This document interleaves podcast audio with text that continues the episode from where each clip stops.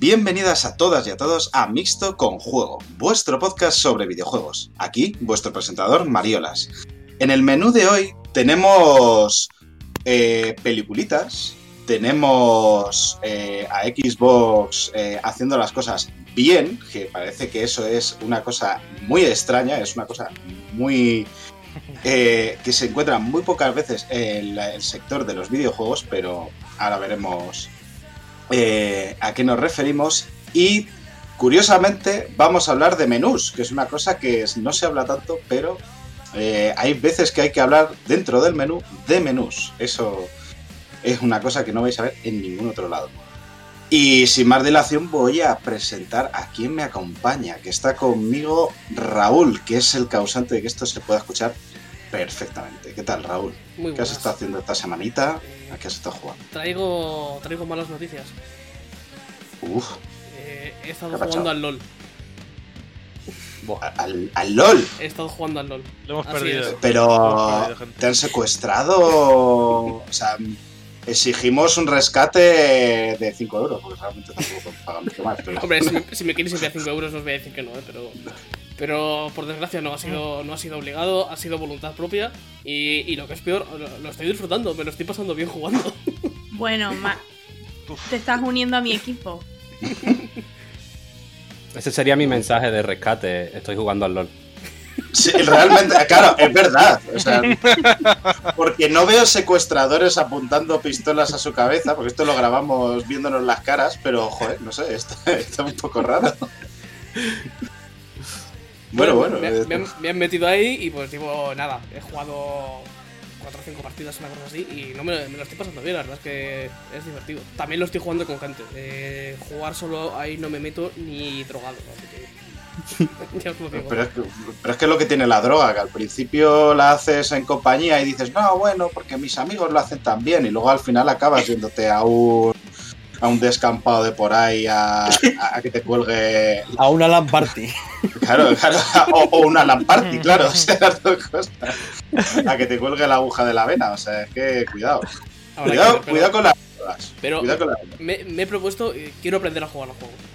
Quiero aprender a jugarlo. Quiero entenderlo y aprender a jugarlo. Después ya lo dejaré, pero quiero aprenderlo. Quiero me- entenderlo al menos. Porque, porque es Tú cuando quieras lo dejas, ¿no? Exactamente. Tú cuando quieras lo dejas. Yo con- él controla, él controla. Yo controlo, sí, sí, controlo. Bueno, bueno. Pelusa, que también está aquí acompañándonos, dice que también está. ¿Tú también estás en el LOL? ¿Has caído en alguna droga? ¿Algo? ¿Llamamos a, a alguien? Tendremos que hacer intervenciones en este podcast. o sea. No, yo llevo 12 años jugando al LoL. Adiós. Ostras. Ay, uy, lo, O sea, no sabíamos que teníamos a Walter White aquí en, el- en el podcast de pronto. Bueno, bueno, mucha- por cierto, por- para que nadie se ofenda, a mí no me parece mal el LOL, ¿eh? O sea, ya por esto, más allá de la broma, Es un poco el meme, es un poco el meme. la memeación. La verdad es que yo no he estado jugando, estoy intentando jugar a otras cosas, ¿eh? También mm, un poquito, ¿eh? De otras cosas, por favor, Masi, no te vuelvas loco. Hazme el favor. Claro. No te preocupes, que. Si realmente, realmente lo- no creo que el juego lo disfrute jugando, jugando a solo, entonces. Es que me pasa con otros juegos similares. Es decir, el Overwatch, por ejemplo, jugándolo solo me aburro muchísimo. No, no soy Claro. capaz. Y más o menos con este juego me- seguramente me pasa igual. Pero por si acaso, no lo voy a intentar. No voy a jugar solo. Para, por si acaso. para no Pero caer. si te ves solo, me llamas. A ver, yo no soy quien para decirlo porque yo llevo enganchado al Rocket League eh, durante mucho tiempo. Entonces, que bueno, que es verdad que El nunca he es el típico jugado. juego que entras y sales, no pasa nada. Sí, yo, ese entro y salgo es, es el porrillo, es verdad. O sea, LOL realmente ya es droga preocupante. Rocket League, pues, bueno, pues yo qué sé, tal. Pues bueno, eh, no te vas a meter en proyecto hombre por él, pero hostia, por el LOL, cuidado. ¿Tú qué opinas, Kerk, que también nos acompaña desde el norte? ¿Qué opinas de Yo- las drogas? Yo traigo buenas noticias y es que yo no he sucumbido a jugar al LOL. De momento. Porque me quieren, me quieren arrastrar entre mucha gente, entre una turba de enfurecidos, para que yo acabe jugando al LOL. Y yo he dicho que no, porque soy una persona responsable y adulta que puede tomar sus propias decisiones y he dicho que no. ¿Pagas impuestos? Todo Efectivamente, bueno, pago mis claro. impuestos, aún no me he ido a Andorra. Seguiremos y- informando de esto, ¿eh? No, no, no. no. Aguante. Yo Seguramente ya he dicho, que tengo muchos juegos con los que enfadarme como para jugar al LOL. ya juego al Overwatch, ya juego al Overwatch, ya juego al Rocket League, ya me enfado suficiente. No me hace falta nada más. Y hay muchos jueguitos bonitos que jugar. Y enseguida, a la vuelta de la esquina, está la Next Gen. Como para ir al LOL que, joder. eh, Yo ya tengo, yo ya tengo mi pozo, yo mi pozo lo tengo visualizado y me voy a tirar de cabeza al pozo de Demon Souls, ya lo sabéis. Por lo tanto, a mí dejando de LOLes Bueno, de. Igual ahora hablamos de otro pozo en el que has caído que igual Bueno. se está hundiendo literalmente Hay que- en el pozo. hay que hacer tiempo, que hay que hacer tiempo. En un pozo, ahora, ahora veremos. claro, claro, hay que dar tiempo, joder. Y, y también está con nosotros George, que ha sido tan loco de quedarse con. de quererse quedar con nosotros después de todo esto, en esta jaula de grillos. ¿Qué tal? ¡Aupa! Y... Pues mira, yo como he visto, me he implicado muchísimo en el podcast a niveles bastante, bastante altos porque he dicho de qué va el podcast, comida y videojuegos. Así que ayer justo llegué de, de Euskal Herria, de Bilbao, y me he dedicado en realidad, en lugar de jugar a videojuegos, a comer. que es el otro 50% de lo que va el podcast. Así que no podéis decir que no me haya implicado. Está bien, está bien, está bien. No he parado de comer. Estamos orgullosos. que, claro, ya os haré una review de, de pinchos. Eh, como insider, puedo confirmar que todos los mensajes de George hacia mi persona eran: Madre mía, qué bueno está todo, madre mía, no puedo comer más. Y al día siguiente volví a empezar. Me he comido unos pinchos que flipas. Y así cada día. Ay, Lo que es ir a Escabelerría. O sea, yo es que, Sí, sí, que voy la- de vez en cuando. La, la true experience, que es básicamente venir aquí, no parar de comer, quejarte de todo lo que has comido y al día siguiente seguir comiendo. Efectivamente, eso ha sido eh, los siete poco días no, en general, ¿no? Yo Cuando yo Sí. cuando fui a Galicia también Sí, me puse sí, como sí. el pico. Sí. Sí, sí, Sí, sí. sí, sí. Pero bueno, yo es que hablo, claro, yo he ido a Asturias, a Galicia, pero a donde más he ido a, a visitar a mi primo cocinero, donde cual íbamos a, con sus amigos cocineros a comer más. Y entonces, pues claro, evidentemente eso era pues mm, lo más cercano que he estado yo de- del cielo. Pero vamos, joder. Pues, pues no sabía yo que Wario o Luigi eran cocineros, ¿eh? perdón, pe- pido perdón. Eh, esta, esta, esta inside joke, maravillosa. Yo, mis, mis dieces. La verdad que. Qué pena, de verdad. eh, deberíamos empezar a grabar esto en vídeo porque las caras de este podcast son maravillosas. ¡Wario!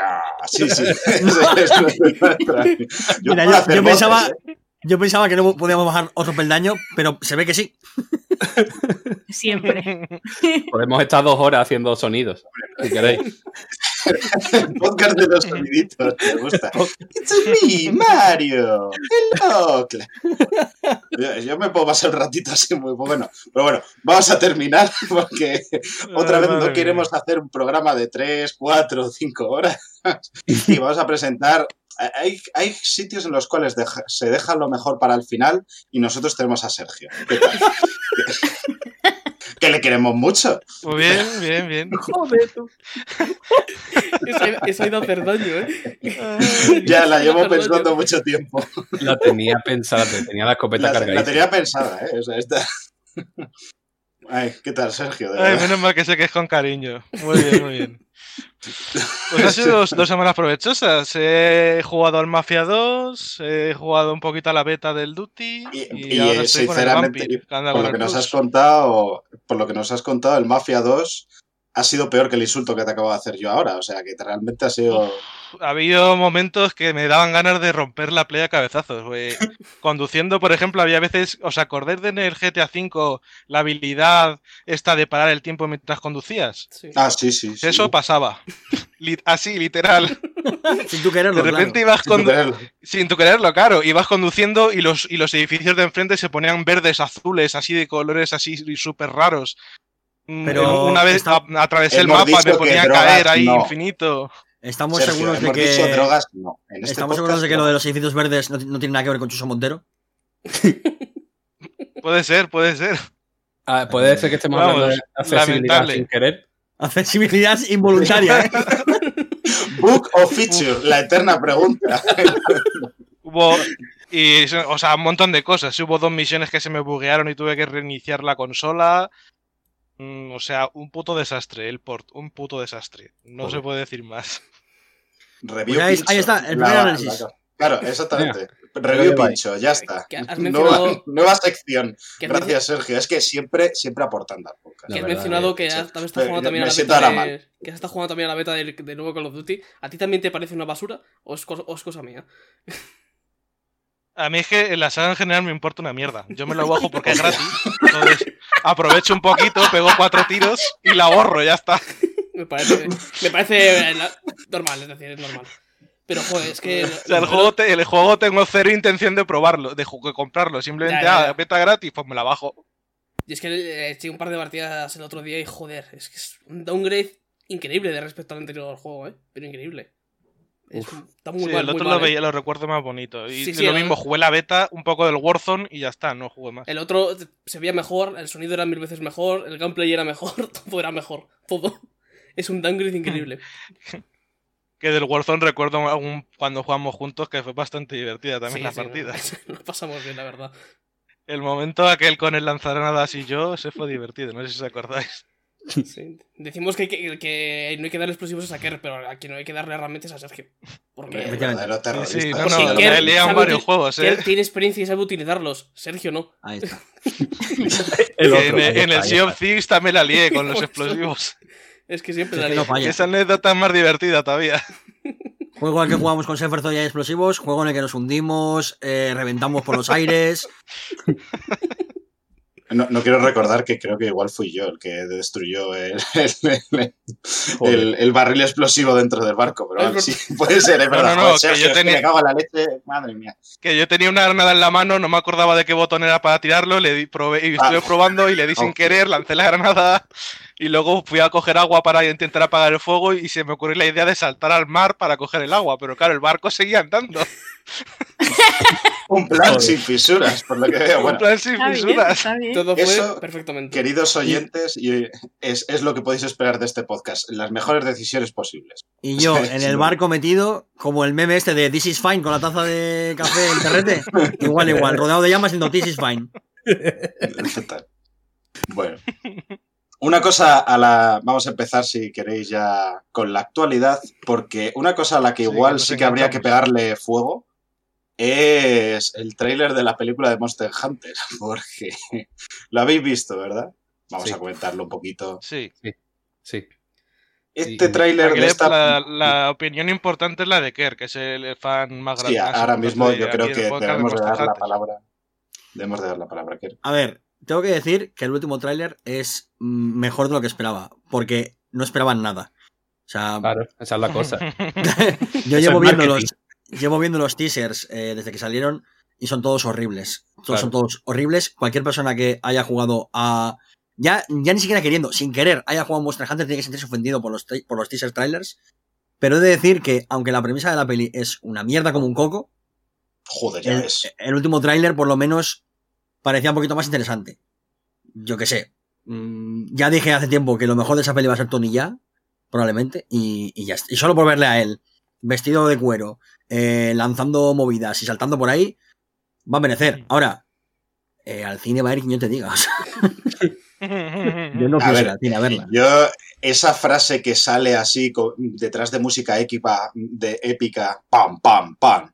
Cuanto más grandes, pam, pam, pam, más difíciles de matar. Es un poco lo que me resume en, en la película, porque es que es como, eh, ya, ya me imagino que son más difíciles de matar. No entiendo la necesidad de decírmelo. No, no veo la razón de ponerme. es- esto es el equivalente de Monster Hunter de las pelis de Resident Evil, solamente que parece que con un poco más de presupuesto, Es porque que parece que es- el, el CGI es está el un pelín mejor. Ahora, El director. El Pero director es el mismo. Claro, es el mismo con, con la misma actriz porque es su mujer, básicamente. Y se, Sí, y sí, se juntan, se hacen ellos los proyectos, básicamente dicen, vamos a joder esta saga, a por ella. y, Literalmente. y- no, a ver, yo por ejemplo soy muy fan de la primera de Resident Evil, me gusta mucho, de verdad. Luego es, la última, por ejemplo, es un desastre. Es, es básicamente, eh, de nuevo, eh, Chuso en un croma grabando una peli de Resident Evil. Porque es, porque es horrible esa peli. Pero eso sería brillante, es decir, eso sería increíble. Eso sería genial. Porque sería comedia directamente. pelis, de Resi- las pelis de Resident Evil son cero terror, son todo acción. Y es más Resident Evil 5 o 6 que, que Sí, pero no, otro, pero la no tengo película. problema, porque al final es, es una, digamos, un spin-off y tal, y ya está. Y con esto Sí. eh, tengo la misma mentalidad, es un spin-off y bueno, van a hacer lo que les dé la gana. Pero parece menos terrible de lo que parecía al principio, con lo cual hay esperanzas de que al menos haya alguna que otra escena interesante de acción y haya mucha comedia voluntaria. Eh, si hablamos de los juegos de porro, esta es peli de porro, claramente. Hombre, para echarte unas risas, seguro. Es que es Esta, que- esta peli es para verla borracho, claramente. Además, los primeros teasers eran como muy confusos porque los primeros eran como militares. Las primeras imágenes que filtraron eran como militares. Claro, porque la premisa, de Monster Hunter dices, ¿esto qué coño pinta que Monster Hunter? porque la premisa Luego de ya la en este peli, tráiler ya te lo explican un poco. claro, porque la premisa de la peli que ya se sabe de hace un tiempo es que hay un grupo de militares que por lo que sea viajan a través de un agujero de gusano o alguna movida así loca que se le haya inventado el, el, el Anderson este y llegan al mundo de Monster Hunter. Y allí se cruzan de repente con una pedazo de diablos enorme que sale de la tierra, que ojito, alguien que se fije por, fa- por favor la gente en el tráiler, en la arenilla que se mueve por debajo de la diablos. Está hecha con el culo, con el culo está hecha. La diablo es muy bonita. Ahora la arena, qué puta mierda. Becarios no. Ahí. No, a ver, que yo qué sé, se habrán gastado todo el dinero en hacer a los, a los Weavers y tal, y pues les habrá quedado lo justo. Pero que la premisa es una mierda, que este, o sea, que sí. Yo qué sé, Bueno, yo lo llegan ver, como, yo lo un mundo, llegan como un mundo de, de Monster Hunter como posapocalíptico total. O sea, no- porque no hay civilizaciones y. No, No sé, por lo no que parece por lo que parece en el No visto y tal. mucho. No, se No, lo no se ha visto mucho. pero Yo ya te digo que yo, yo lo ver borracho, seguro, 100%. Y es que Ah, tengo, bien, una, bien. tengo Un una movida de este juego y esto lo leí por Twitter y me suscribo completa a una persona, lo- me suscribo totalmente a lo que dijo y es que teniendo la estética de Monster Hunter que es increíble, que tú te pones en cualquier Monster Hunter y miras las armaduras y se te va la cabeza con los diseños, han Cojas decidido, la del Call of Duty. han decidido optar por una estética militar estadounidense. ¿En Sí. serio? Manda cojones. Fíjate que, Es que- para Que que... solo tenían que coger, solo tenían que coger el Monster Hunter World y hacer película con eso. Pero es que ni siquiera, para que, para que os hagáis una idea de lo importante que es la estética y, y toda, la, toda la dirección artística de Monster Hunter, en Monster Hunter World, la mayor crítica que se le hace al juego es el diseño de las armas y el diseño de las armaduras y cómo, según muchos fans, ha ido en detrimento con, con el paso de las actualizaciones. O sea, es decir, la gente en Monster Hunter se toma tan en serio la dirección artística como para criticar el diseño de las armas como si fuese algo muy, muy importante, como si fuese tan importante como una mecánica. Y que cojan una peli y hagan un rollo eh, USA con, con un Humvee. De repente es como, tío, tienes, tienes un, un sinfín de juegos, una saga histórica que lleva, lleva funcionando desde hace 3, 4 generaciones. Y, y- y- y- en serio, vamos a ver a Mila Jovovich en traje de militar, en serio. Es que es, es, Bueno, está un aparte poco el feo. trailer se le ve con armadura, ¿no? La parte Sí, luego se pone, se pone el, el- la slinga y tal, todo eso, pero igualmente es que como, es que me voy a comer 40 minutos de, de militares corriendo con un Humvee por el desierto, tío. Sí, es que no me parece nada. Esa, esa es la cosa, que tiene toda la 40 pinta. minutos, una hora, sí, algo así. Sí, sí. Pues sí. Pero no, no, Es que- no tienen ni, un- ni un asesor siquiera de, de que hayan cogido y hayan dicho, usted, caballero, si, aunque lo hayan echado a usted de, de un proyecto de Monster Hunt- Hunter 3, por ejemplo, eh, véngase con nosotros y, y que nos va a echar un cable con la peli. No sé. Pues coincide que las pelis de Resident Evil son de las, de las más rentables de la historia, porque les cuesta, a- al bueno de, de Anderson le cuestan como 40 mil dólares y, y gana pues 50 millones. Hombre, ¿Cómo es, es? que con el no- croma esto no lo tiene broma, ¿eh? solucionado. Esto no es broma, las pelis de Resident Evil son de las más eh, rentables de la historia, porque tienen muy poquita inversión y muchísimo... Joder. recaudan muchísimo. Entonces, este señor tiene dinero para ir a Capcom y decirle, a ver esa IP, me la pones, por favor, y me pones eh, cuarto y mitad de aquella otra. Claro, Se las compra y hace lo que le sale de la chorra. claro. Ya, ya, ya, pero joder, es que también te lo digo, para Capcom, no sé, con lo bien que está últimamente la imagen de Capcom, yo no sé si este es un movimiento muy bueno como para dar a conocer tu. Pero, pero vamos a ver. Que, que Los igual fans- se la suda, yo que sé. los Los, fans ya la- están, claro. los es fans que de la saga ya es están. cosa. Lo único que Y se van a ver la puta peli. Si es que es, es, es la típica de como, como están endrogados, hablando de drogas. Pero aunque no, vayan, aunque no vayan los fans a ver la peli, tú lo único que puedes conseguir con eso es más público. O sea, es que los fans no van a ir, vale, ¿y qué? El fan se va a seguir comprando el nuevo Monster Hunter, que, es, que sale, el, el Rise que sale en breves. Claro. ¿Qué- quién, quién, quién es el público objetivo de, de esa película? Gente que no está en la franquicia, cuando vea y diga, ah, que esto es un juego de puta madre, al pozo. Y ya no sales. Y una vez juegas a un Monster Hunter, se acabó tu vida. Porque son maravillosos. Lo que pasa es que volviendo al debate de lo de meter la estética eh, militar americana, o sea, es lo más imperialismo americano que hace tiempo que veo en una película, porque es como la de voy a coger una franquicia que es ultra japo, o sea, mm, es verdad que la estética de, eh, de- de- de Monster Hunter no es que sea todo katanas y samuráis y lo que sea, pero tú notas que ahí hay un equipo de japoneses detrás y le metes un pues eso, militares americanos, joder, yo casi lo veo si, si, hay algo que se puede llamar apropiación cultural es un poco esto, ¿sabes? Pero bueno, en este caso como aplastamiento cultural, es la de, ah, que habéis hecho esto, Japón es de mierda, pues todo. Claro, pero aparte ya no solo eso, sino que Monster Hunter es una historia de... O sea, en Monster Hunter la, la mecánica base es matar bichos, pero realmente el lore es un, es un rollo eh, de biología, de ecosistemas, de mantener el equilibrio en la naturaleza, de cómo los humanos cambian los, los ecosistemas de los monstruos por, por, su actividad incluso. Ese lore está ahí, es muy importante y, cuando juegas a los juegos, a nada que leas un poquito las misiones y las cosas, se entiende. Y esto, eso se lo va a pasar por el forro porque va a querer ver monstruos grandes dando vueltas.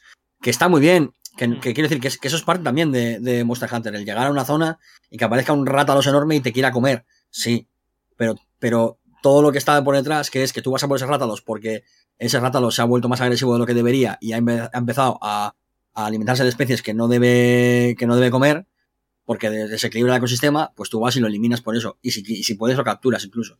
Y esto es básicamente eh, USA salvando el mundo, este y otro, y otro diferente. O sea, todos. Hombre, claro, es que Estados Unidos es para lo que está. Eh, eso es lo que o sea, hacen siempre. Los policías de, del mundo y del que se le ponga por delante. Van a, van a llevar la democracia a los rátalos.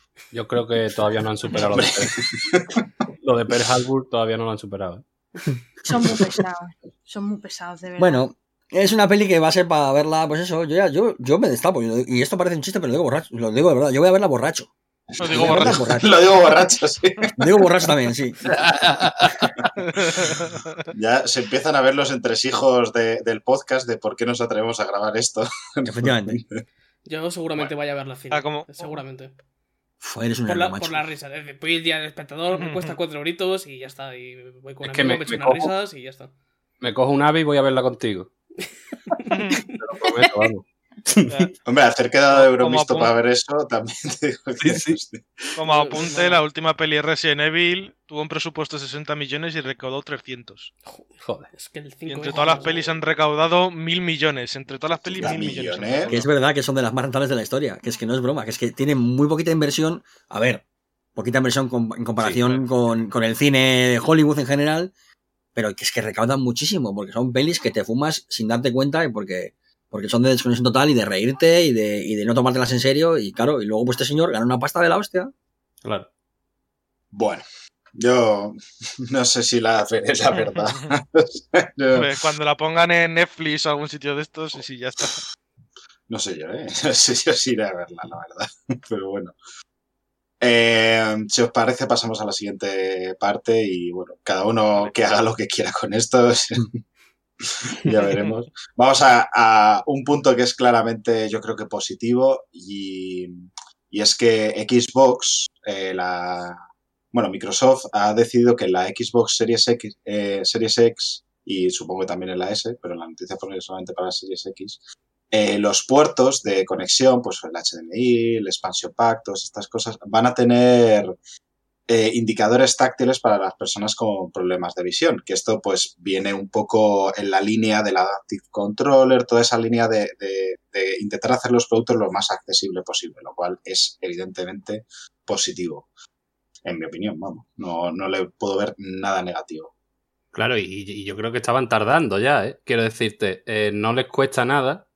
Y es que no solo estamos hablando de para personas eh, con problemas de visión o personas incluso eh, ciegas, sino Sí. en general. Eso Cuando bueno, tú estás tentando para poner un HDMI y por lo que sea no puedes mover mucho la consola o no puedes caso- Al para final tienes que estar ahí como así volteándote así para ver dónde están los agujeritos. claro, porque tengas los cables bien pillados con, con cinta o lo que sea, para no, no, no- es que no puedes. Y tentando, pues mira, es una Claro, forma. yo lo hacía a tacto literal, que iba Claro. pues por el hueco y decía, ah, vale, pues esto tiene una forma del HDMI y lo metía. Pero Yo, yo confieso que algún calambre me he llevado eh, tocando con el dedo para ver dónde estaba el- el- la entrada de, de la, de la Ujú. conexión eléctrica. Claro. Eh, que esto es una cosa de las que siempre, siempre pasa un poquito que no piensas en ello y no te parece necesario hasta que está.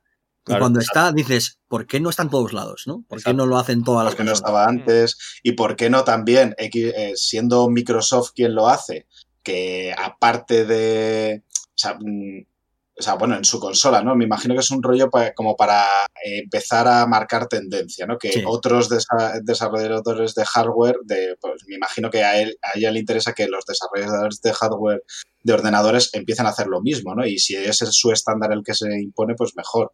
Que sería lo suyo, porque aquí el peligro también es un poco que cada uno empiece a hacer su. lo ha- coja la idea y diga, ah, qué bien, pero cada uno haga el suyo y entonces sea todo esto un puto lío que no sirva para nada. Eso sí que sería una puta mierda, sinceramente. Pero bueno, esperemos que no, que sean más maneras, que eso. Yo cada vez que Microsoft saca una medida de estas, ya sea el mando adaptativo o tal, yo no puedo hacer nada más que aplaudir y que esperar que el resto la, la copie, porque es que son cosas que son necesariamente buenas, no-. Tienen muy poquitos contras, en el sentido de que pueden haber ah, un poquito de pillería por detrás, pero que en general solamente dan beneficios a la gente, sobre todo que lo necesita. Entonces, desde ese punto de vista, además es que es que no cuesta nada añadir cuatro muescas para señalizar los- las entradas en la producción. O sea, una vez diseñas la, la caja, al plástico meterle cuatro muescas te cuesta nada, porque va, porque va a ir en la cadena de producción y ya está. Exacto. Entonces, es que siendo algo que no cuesta dinero prácticamente, es haber querido pensar en ello. Y que yo desde aquí me gustaría hacer un alegato sobre la Adaptive Controller, que me parece la mejor noticia que ha ocurrido en la industria, quizás en la historia. O sea, mm, esa es la cosa por la cual, sinceramente, si- mm, em, me gustaría que Microsoft se le recordase porque es lo que de verdad ha permitido que mucha gente que no podía disfrutar de, de este hobby, que, que, mm, que parece una tontería, pero bueno, hay a mucha gente que no poder acceder a esto, pues le pues supone eso una barrera, una separación y a nivel social pues tiene ciertas repercusiones, pues el permitir que esa gente pueda unirse a la comunidad, pues joder, es mm, positivo, no, lo siguiente, no, no, no hay, no hay nada más que deshacerse en elogios por ello. Totalmente. Y realmente es un poco por lo que he querido traer esta noticia, Mm. que es un, es un gran, es literalmente un granito de arena comparado con, con el Adaptive Controller, pero joder, que significa que, que es que hay alguien en Microsoft que está pensando en esta dirección, que es la dirección buena. Y eso Exacto. ya simplemente, joder. Sí, sí, Mm, da bastante esperanza, digamos, el, el hecho de que estén haciendo cositas con esto. Lo del Adaptive Control es que fue una bomba. Una bomba que eh, no va a ser fácil de superar a, a- a medio plazo. Pero claro, es que este tipo de cosas es eso. es- dice, bueno, es marketing tal y cual. Bueno, pues que siga así el marketing. Sí, sí, joder. Si, eh, si quieren colgarse medallas por esto, es que sinceramente, eh, pues que lo hagan. O sea, no me importa. Y que quieren mejorar su imagen de. Si, si, si quieren mejorar su imagen de marca haciendo este tipo de cosas, adelante. O sea, ahí me hago hasta yo capitalista, no pasa nada. O sea, esto, esto está ahí bien. Claro, pero en el caso del mando del mando adaptativo es un otro rollo porque claro, es, es un es una pieza de, de, de, de- de hardware que necesita una producción, que tiene un precio elevado comparado a otros mandos porque es un, es un mando modular, con unas necesidades concretas, tal, y, y es más caro de producir, evidentemente, y es un poquito más complicado desde el punto de vista empresarial, que es el que menos me gusta, evidentemente, como justificarlo, ¿no? O sea, sí que, eso sí que realmente es un, un Sí. impulso de querer decir, quiero hacer esto porque, lo quiero hacer y quiero que esté. Pero es dudo que el- mucho, el- eso, dudo mucho que pensaran en voy a sacarle un partido a esto. no, ya te Claro, digo yo que es no, que- no es que pensaban. ahí- Y de hecho lo dijeron que, Es que, el, que el margen de beneficio era, era absurdo, que, Claro. que realmente con eso no ganaban mucho dinero. Porque aparte que no vas a vender en una gran cantidad, ni, ni nada de eso. No, y que además lo, lo bonito de todo, que, que es lo que te marca el decir que lo querían hacer porque pues igual hay unos intereses eso de mejorar la imagen de marca y todo tal, que son un poquito más feos, todo lo que tú quieras, pero el hecho de que ese Adaptive Controller sea para todas las consolas, no solamente para las es, es lo que te marca el decir, vale, es que de verdad querían ayudar a, a esta gente. O sea, había ese interés. Que luego había otros, pues es eh, debatible, todo Claro, lo pero que por eso digo que, que en este caso lo de las muescas es una cosa que es que es un win-win. O sea, quiere decir que no. Que, que, que sí, que como mucho le va a dar un poquito de, de una- un- día de noticias de mira qué guay la Xbox. Exacto. Y ya está, no le va a dar un grandísimo PR de repente aquí el, el- el poner esto. Claro, Pero sin embargo puede ser un cambio significativo para que a partir de ahora todas las empresas piensen, oye, esto está guay, no es caro y, y no molesta a nadie, nada, a nadie le puede molestar esto. Entonces, eh, Claro, es que siempre el tema, el tema de la accesibilidad siempre se ha asociado mucho al gasto innecesario de las empresas.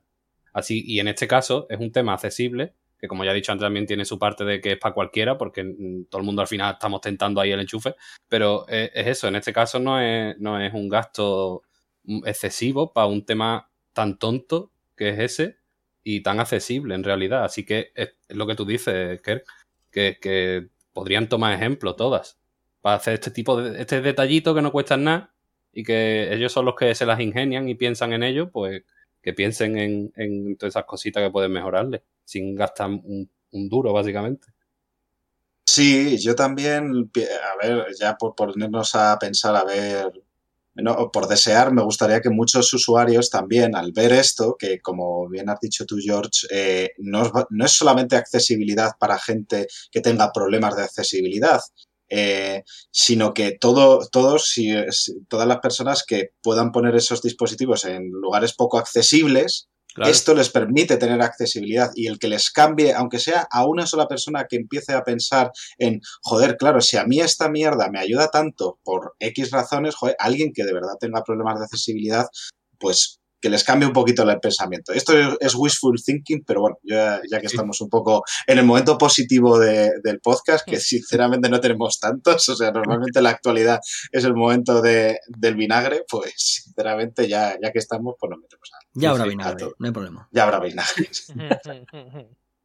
Eh, si queréis pasamos a la siguiente parte que yo sinceramente creo que no es de vinagre, pero nos trae la noticia Sergio y es que Xbox va a hacer una cosita con GameStop bastante curiosa. Pues sí, la verdad, nos salió la noticia de que GameStop se va a llevar comisiones por las compras digitales en cada Xbox que vendan.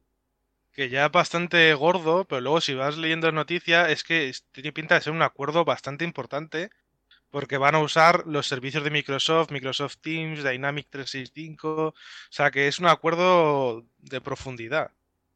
Y, y que a mí lo único que me, lo único que me vino a la cabeza fue el que, eh, que van a hacer pues, si pides una Play 5. Te van a estar, oye, ¿seguro que no quieres esta? Mira qué bonita, mírala, mírala qué bonita ahí, que parece una neverita, mírala qué cookie. Porque yo, Te venden el es como en eh, el game, Te venden el pack de camping, ¿no? cada El- vez que vas, oye, ¿no quieres esto? Y no quieres el que hacerte socio, mira, la tarjeta de socio, mira qué bonita.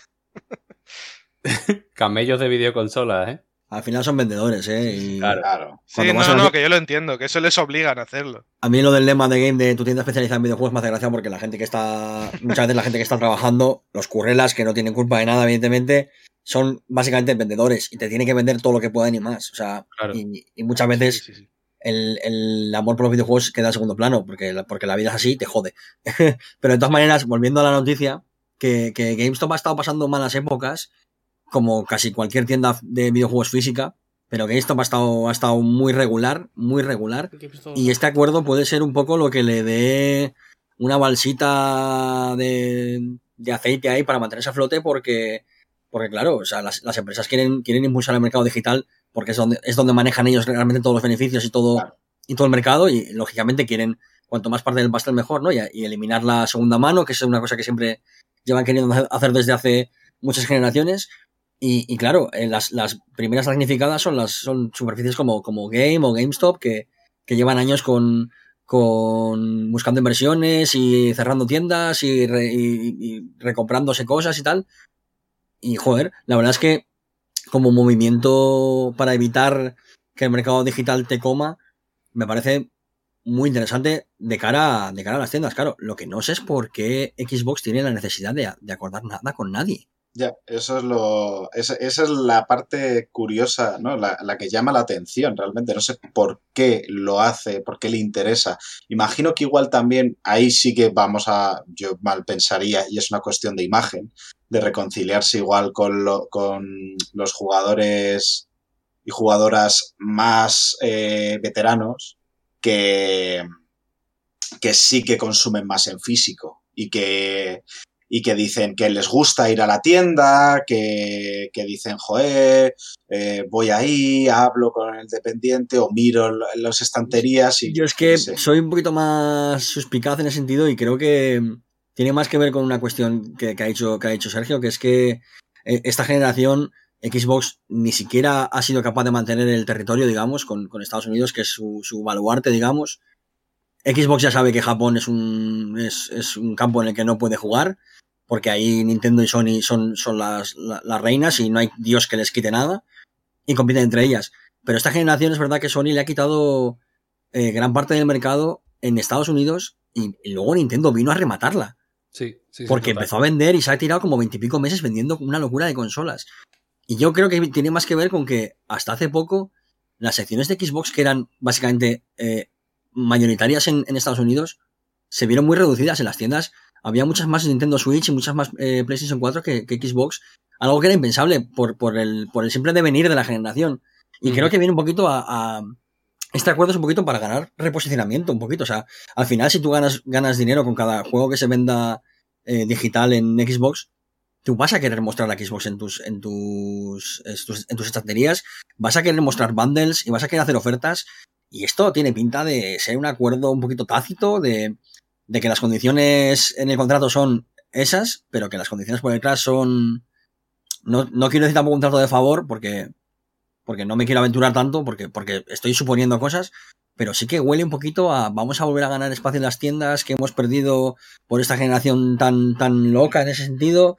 Y vamos a volver a recuperar espacio y visibilidad y que la gente cuando entre a las tiendas vea nuestros bundles y nuestras consolas y, y, tengamos ese impulso para recuperar ese terreno que hemos perdido y que, y que en cierto modo le pertenece a, Xbox porque se lo ha ganado con los años, ¿no? Y este año pues lo ha, lo ha echado un poquito a perder por, por, bueno, por cuestiones X o Y, lo que sea. Las ventas están ahí, quiero decir, no es una cosa que yo diga, Claro. son, son, son hechos. No sé, a ver, me parece que, que, que Microsoft está un poco en modo quemar dinero y me, me da, un- me da un poco de mal rollo, tío. Da un De poco verdad, de- ¿eh? O sea-. Sí, sí, sí. Un, un apunte. Solo se lleva dinero GameStop si la consola se ha vendido en GameStop. Hombre, claro, evidentemente. Claro, claro, claro. Pequeño. Por eso digo, pero GameStop Claro. es una de las cadenas más grandes que puedes tener, o sea, Claro. sobre todo de videojuegos, centrada en videojuegos, Claro. porque luego tienes, es verdad que tienes Walmart y todo este rollo, pero centrada en videojuegos es GameStop la más grande y la, y la única que ha sobrevivido un poquito al paso del tiempo, ¿eh? Entonces, eh, claro, Igual, es, es- claro. es recuperar ese espacio un poquito. Claro, y la- es que la contra de ese, de, de ese espacio que es en la tienda física, eh, yo diría que es el, el Game Pass. El, el juego, eh, los servicios de suscripción, o no contraria, pero sí que si, te- si se ha centrado tanto como se ha centrado Xbox en, en el Game Pass, igual ahora eh, quieres reclamar de nuevo lo que tú has dicho, recuperar territorio en lo que puede que haya dejado atrás, que es lo físico al fin y al cabo. Y no soltar ninguna de las dos cuerdas, por así decirlo igual mm, va por ahí la cosa, ¿no? O bueno, y, y esto desde la ignorancia total. Eh, no tenía mm, esto para comprar la consola a plazos y tal, no tiene, Sí, no sí, sí, con el tema este por, por acuerdos con tiendas. Sí, sí, no, Mi- Microsoft está claro Es que, que esta eso generación Me suena va... que eso es un acuerdo con Microsoft. O sea, que te la Sí. mandan ellos la consola directamente. Pero las, pero las Ah, tiendas te van a ofrecer la, las tiendas. las tiendas te van a ofrecer esa financiación porque, porque Claro. les conviene. Claro, también. Entonces, está claro que Microsoft va muy fuerte a recuperar, eh, sobre todo las ventas de hardware que ha perdido esta generación, que es, que es la, la gran perdedora en ese sentido. O sea, no, no digo que Microsoft haya echado una, una generación a perder, porque ha hecho cosas interesantes. la menos vas, claro, si vas a las ventas, es evidente que es la, que es la de las tres grandes es la perdedora porque es la que menos ha vendido. Y, creo que va fuerte a recuperar ese, ese espacio de, de, de venta de hardware que, joder, es que hasta la, hasta la Switch la ha ganado y, tiene mucho menos recorrido en el mercado. Entonces es, no digo que es grave porque no, porque Microsoft no va, no va a hacer desaparecer Xbox porque sí, porque tiene dinero para quemar eh, infinitos carros de dinero. Pero sí que es verdad que, que, joder, que es llamativo, que es llamativo que Xbox, ya digo, que haya perdido territorio como el de Estados Unidos, que es, que es su baluarte, que es su fortín. Y va, y va a tope. Porque al final, entre el Game Pass, entre los acuerdos con las tiendas, que imagino que le darán eh, más espacio para, para venderlas, porque a las tiendas les interesa ganar dinero, con las financiaciones que te hace y con cuatro o cinco bundles que sacará, con dos consolas que van a dos mercados diferentes, eh, una muy barata y otra la más potente, digamos, parece que está intentando un poquito eso, arañar todo el espacio que pueda para, para recuperar. Veremos cómo sale la jugada. Estamos a nada de ver cómo empieza la cosa. Claro. Desde luego, por lo menos, esta generación parece que la disputa va a ser bonita y, y va a ser interesante. Hombre, y que además puede cuanto ser que haya más... presionado. Puede ser que haya presionado algo GameStop. Que haya dicho, mira, yo las digitales, las, las consolas digitales no me interesan. Dame algo para que me, me te promocione o para que tengan más visibilidad, puede ser. Pero es que a Pero ya Microsoft con no, la- All Microsoft no Digital, falta. ya con la Digital hubo en tiendas que dijeron que iban a dejar de vender productos de Microsoft. pero es que a Microsoft no le hace falta la publicidad, digamos, en ese caso. Ahí en ese caso es, es GameStop la que está necesi- necesitada de... Ya, bueno, pero de Microsoft. al final, si tú entras a una tienda y lo único que ves es PlayStation, pues quieras que no. Claro, por eso digo que- te que- cala.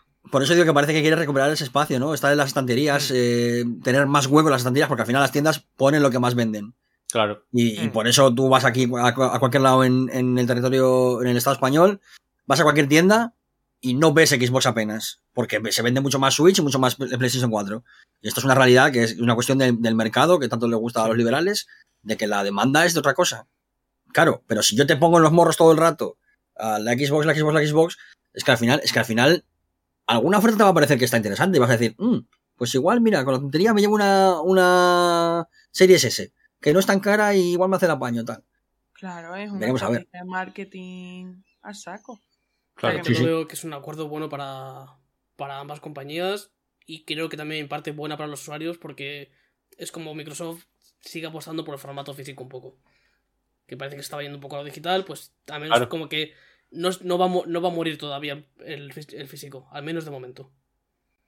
O sea, sí, a mí, claro, la, la noticia, me, lo que me alegra el corazoncito, lo que me calienta es el hecho de que es un poco apostar por que las tiendas de videojuegos, que al final es verdad que yo ya casi no consumo en tienda, pero, joder, durante, durante mucho tiempo pues han sido un lugar al que iba muy asiduamente, joder, y siempre da como ese calorcito, ¿no? Ir a, ir a ellas, a quien lo hemos vivido. Entonces, que se pueda mantener, yo creo que este, que este, que este acuerdo sirve para mantener ese, e- esa cosa que son las tiendas de videojuegos, aunque sean solamente por ahora con esta cadena, que sí, que es una cadena más o menos grande, que tal, que no sé qué, pues como que da un poquito la, la llama de la esperanza de que a lo mejor se abran a otros tipos de tiendas y además hacer el mismo trato con otros tipos de tiendas, que estaría, mm, a mí me gustaría bastante, pero bueno, es, un- es una cuestión puramente personal, vamos, de, de, gusto, de gustos míos. Pero bueno, vamos, yo creo que es algo positivo hasta cierto punto. O sea, no le veo la parte negativa que quieran hacerlo. vamos. Yo lo que digo, me parece positivo, pero también igual hasta- como depende un poco de a dónde- hasta dónde pueda llegar esa publicidad de por parte de Xbox en, la, en GameStop. Depende. Positivo. Con Porque- cierta cau- Claro, positivo con cautela, exactamente, sí. sí, sí. Bueno, y después de loar a, a Microsoft, a, a Xbox, vamos a pasar al otro bando y esto lo digo de manera eh, irónica porque realmente aquí odiamos la puta guerra de consolas. Y nos vamos a PlayStation 5 porque han presentado por fin los menuses, los menús de la PlayStation 5. ¿Qué os han parecido? ¿Habéis visto la presentación? Sí, sí. Aquí, aquí Me gustó hay mucho, la verdad. opiniones. Yo ya lo digo, eh, no he visto nada, porque no me interesa. luego, luego, si queréis explayo esto de por qué no me interesa, porque me quiero... Tengo... Vale. Tengo Me- cosas de colar. Eh, estoy bastante de culo con la nueva generación. Tío. Así, así en general. Así, melón, ¿no? De pronto. Pero como tú en el fondo eres un pecero, cabrón. No, pero yo venía muy a tope con la con ambas consolas, es decir, yo estaba, tenía muchas ganas de ambas. Pero Xbox, pues bueno, pues si nos sale sin juegos, pues mira que bien. Eh, PlayStation 5, pues parece ser que el mes Morales va a durar eh, lo que te dura una siesta. Y el Demon Souls, eh, estoy un poco cagado a ver cómo, cómo va a salir el juego. Porque lo que pasó con la Special Edition, lo que ha pasado de que han puesto eh, que te dan armaduras, armas, a- almas y cosas así por pagar más dinero, eso me escama de que lo mismo no entiende muy bien lo que es un juego de Miyazaki. Y estoy un Sí. poco con miedo de eso, ¿eh? Entonces estoy de culo con las dos consolas al final. Y te has declarado en huelga y no, No, vas a que ver. eh, tampoco lo sabemos, ¿eh? Que igual, igual las armaduras y estas no te deja utilizarlas hasta cierto punto No, del juego pe- o es- algo de eso. No lo sé, pero no lo sé, por eso digo que es algo que, que, que veo que podría ocurrir y pues estoy tengo un poco de miedo por eso. Claro. Es, es raro porque además, si no recuerdo mal, creo que no hay ninguna edición de From Software en la que te hayan dado ítems especialmente buenos en general y poca cosa en game. Entonces, eh, no sé, a ver, es, es una edición rara, pero bueno, yo estoy contento con el, con el menú de la Play 5, la verdad. A mí me ha gustado. Me parece, me parece sencillo, me parece claro, me parece estéticamente bonito. Y me parece que muy va bien. integrado. A mí me parece súper Y con- integrado. De que Y no. con de cosas que- muy bien pensadas también. Hmm. Me parece que está guay que, que te, que te pa- compartimenten mucho las cosas para poder ir a lo que necesitas en el momento adecuado. Veremos a ver luego lo que se puede personalizar. Que es- o sea, hay dos cosas que no hemos visto que me interesan, que es cómo se puede personalizar, porque veremos a ver el orden de las cosas y tal, para poder, poder ponerlo como tú quieras, o carpetas, etcétera. Y luego que se dijo que la, me interesa, sí. Claro, se dijo que la, que mm, la story va a estar integrada en el sistema, que no es como una aplicación aparte que arrancas, pero no nos la enseñaron. Entonces, eh, no sé. Esa es la cosa. Yo ya una vez que la pruebe, de- la- como primera impresión, mm, yo creo que además está bien diferenciado cada elemento, por lo menos eh, eh, fácil de memorizar cada cosa y cada, y cada cosa que haga y parece que vas a durar cinco minutos, vas a tardar igual dos minutos en, en familiarizarte con, el- con todo lo que tiene. Y es eso, está muy integrado. Una vez que la probemos, pues ya podremos decirlo bien, pero, pero de momento yo creo que por, por mi parte lo que opino es eso, que parece que lo vas a pillar bastante rápido. Y, y ha- Sí, hace- está todo como muy bien pensado, sí. claro, hace como ilusioncilla, eso ya bastante más personal que, que un, un cambio, no sé. Llevo tanto tiempo viendo la interfaz de la Play 4. Que además Eh, es igual que el de la Play 3 y de la PSP. prácticamente Claro, idéntico. Yo Play 3 no tuve, pero es que ya con el de la Play 4 tanto tiempo, eh, ya estoy cansadete, digo, un De todas maneras, estético. sí, pero de todas maneras, el, el- la interfaz de la 5 tampoco es eh, muy rupturista necesariamente. Lo cual, a ver, lo cual no Y está a mí mal. eso me porque- gusta, ¿eh? Claro, lo cual no está mal porque cualquier persona que venga de Play 4 no va a tener especial dificultad en hacerse con el sistema. Hay cosas que no me convencen mucho, por ejemplo, la, la parte social esta de noticias y tal, yo sinceramente en Play 4 no la he usado nada y no creo que la vaya a usar en Play 5. Sí, apenas. Veremos a ver qué, qué le dan, pero luego hay funcionalidades que hacían mucha falta. Los grupos en el Play 4 Lo eran un desastre. está claro. guapo. Lo de las guías está muy bien, aunque no, te- no me gusta, no me gusta nada que lo de los vídeos que puedes poner en, en Picture in Picture para, para, las, para los consejos y las guías sea solamente para lo- los suscriptores de PlayStation Plus, pero bueno, yo qué sé. Y, y luego hay funciones muy guays y, y en general que funciona bien, que parece que va fina de- y que está y que está adaptada para 4K, o sea que, que, el- que la, la interfaz está hecha para 4K para que sea estéticamente bonita, cosa que a Joder, veces pensamos mucho en la a funcionalidad, está muy guapo, ¿eh? claro, a veces pensamos mucho en la funcionalidad, pero también tiene que ser algo que, te- que estéticamente te llame. Y por ejemplo, la de Play 4, ni una ni otra. Claro. que ni es, ni es sencillamente bonita ni funciona muy bien. Que por cierto, no sé si os pasa, pero a mí, desde la última actualización, desde la 8.0, me va de puta madre el, el menú. Y llevo, llevo 8 años con la consola y va ahora bien la hija de puta. O sea, soy el mejor que el cuello, de verdad. Yo lo he no notado. Que se han puesto. Habrán puesto. de 7 minutos para entrar a la store y ahora me entra en 12 segundos. Es que, Pero cabrones, haber, Ostras, haber hecho esto a antes, cabrones, a que llevo nunca 8 me ha años. A mí nunca me ha tardado tanto, ¿eh? es que a es mí como, nunca me ha es como que estar de culo con la nueva generación. Ahora es el momento de jugar a la actual. La nueva generación no merece la pena. Hay que jugar la actual porque ahora es cuando va bien todo. Calla, que llevo un mes eh, pensando en comprarme la Xbox One X y, y, los- y algunos de aquí lo sabéis, que estoy de- cada vez que sale una oferta mm, se me ponen los cuernos en pie a por ella. Tan buena la consola, realmente, la One X, ¿eh? Tan buena consola. O sea, Cállate. al, al- al- al ir a descontinuarlas, probable que haya ofertas de aquí a que ya se acaben. Cuando quieran quitarse el stock, ahí es cuando hay que estar atento. Claro. Es decir, entre, entre una One X y una de las nuevas, iría tan fuerte a por la One X que no te lo crees, ¿eh? Uf. Yo estoy ahí también, ¿eh? estoy Es en que- ese barco. Y es que la- yo tengo la One X, a- la tengo ahí en el salón, y es que me da la sensación de que es una consola que puede aguantar 3-4 años perfectamente, como es. ¿No tienes la sensación tú Ah, de que, de que la están matando antes de tiempo? Es completamente. Es que Hombre. es una consola que va Pues, es que ese es, el, es, ese es un poco el, eh, lo que se le critica ahora a Microsoft del viraje de, de su discurso, que hace Sí. un tiempo era eh, las generaciones han muerto y ahora mismo es la de no, pero mira esta nueva consola que es la buena, que es la de nueva generación. Es como la de, pero ¿qué me estás contando? Yo creo que lo han hecho para incentivar la compra de Serie S. Porque al final te la tenías a un precio parecido y la One X es más potente. Entonces la gente va a decir, es más potente, un poquito más potente y tiene disco. Coño, pues es que ¿para qué me voy a comprar la Serie S? No Yo sé, creo pero que por eso la van a quitar. así como con Play 4 yo que tengo la Sí, fata, sí, además. claro, por eso, eh, por eso es a lo que voy, de que, de que, es, de que es un cambio, de que seguramente la, la Xbox One X la diseñaron y, si- y se hizo pensando realmente en ese discurso de se han muerto las generaciones y de pronto han dado ese viraje y han dicho, hostias, que tenemos este pedazo de bicho que realmente nos estamos haciendo la competencia nosotros mismos. Igual por eso quieren descontinuarlo, como dices tú. Parpadea. se han dado la contraria a ellos mismos, un discurso y al siguiente el contrario. Pero, pero bueno. Que no eso- sé. lo, lo que decía es eso, que, que yo tengo aquí la Play 4, la FAT, y, y ahora mismo si alguien me dijese de comprarla le diría, pues espérate a la 5, sinceramente. Pero es que yo estoy mucho más eh, caliente por pillarme una, una One X que, que una Series X, ¿eh? Es que me pasa. Lo digo en serio, ¿eh? Lo digo en serio. Porque te- sabiendo que voy a comprar una Play 5, te juro que me da muchas ganas de decir, como me la vea a 190 o 200 pavos, me la llevo para casa. Claro, y es que es por el precio que la hay de vez en cuando. Claro, Que- por eso lo digo.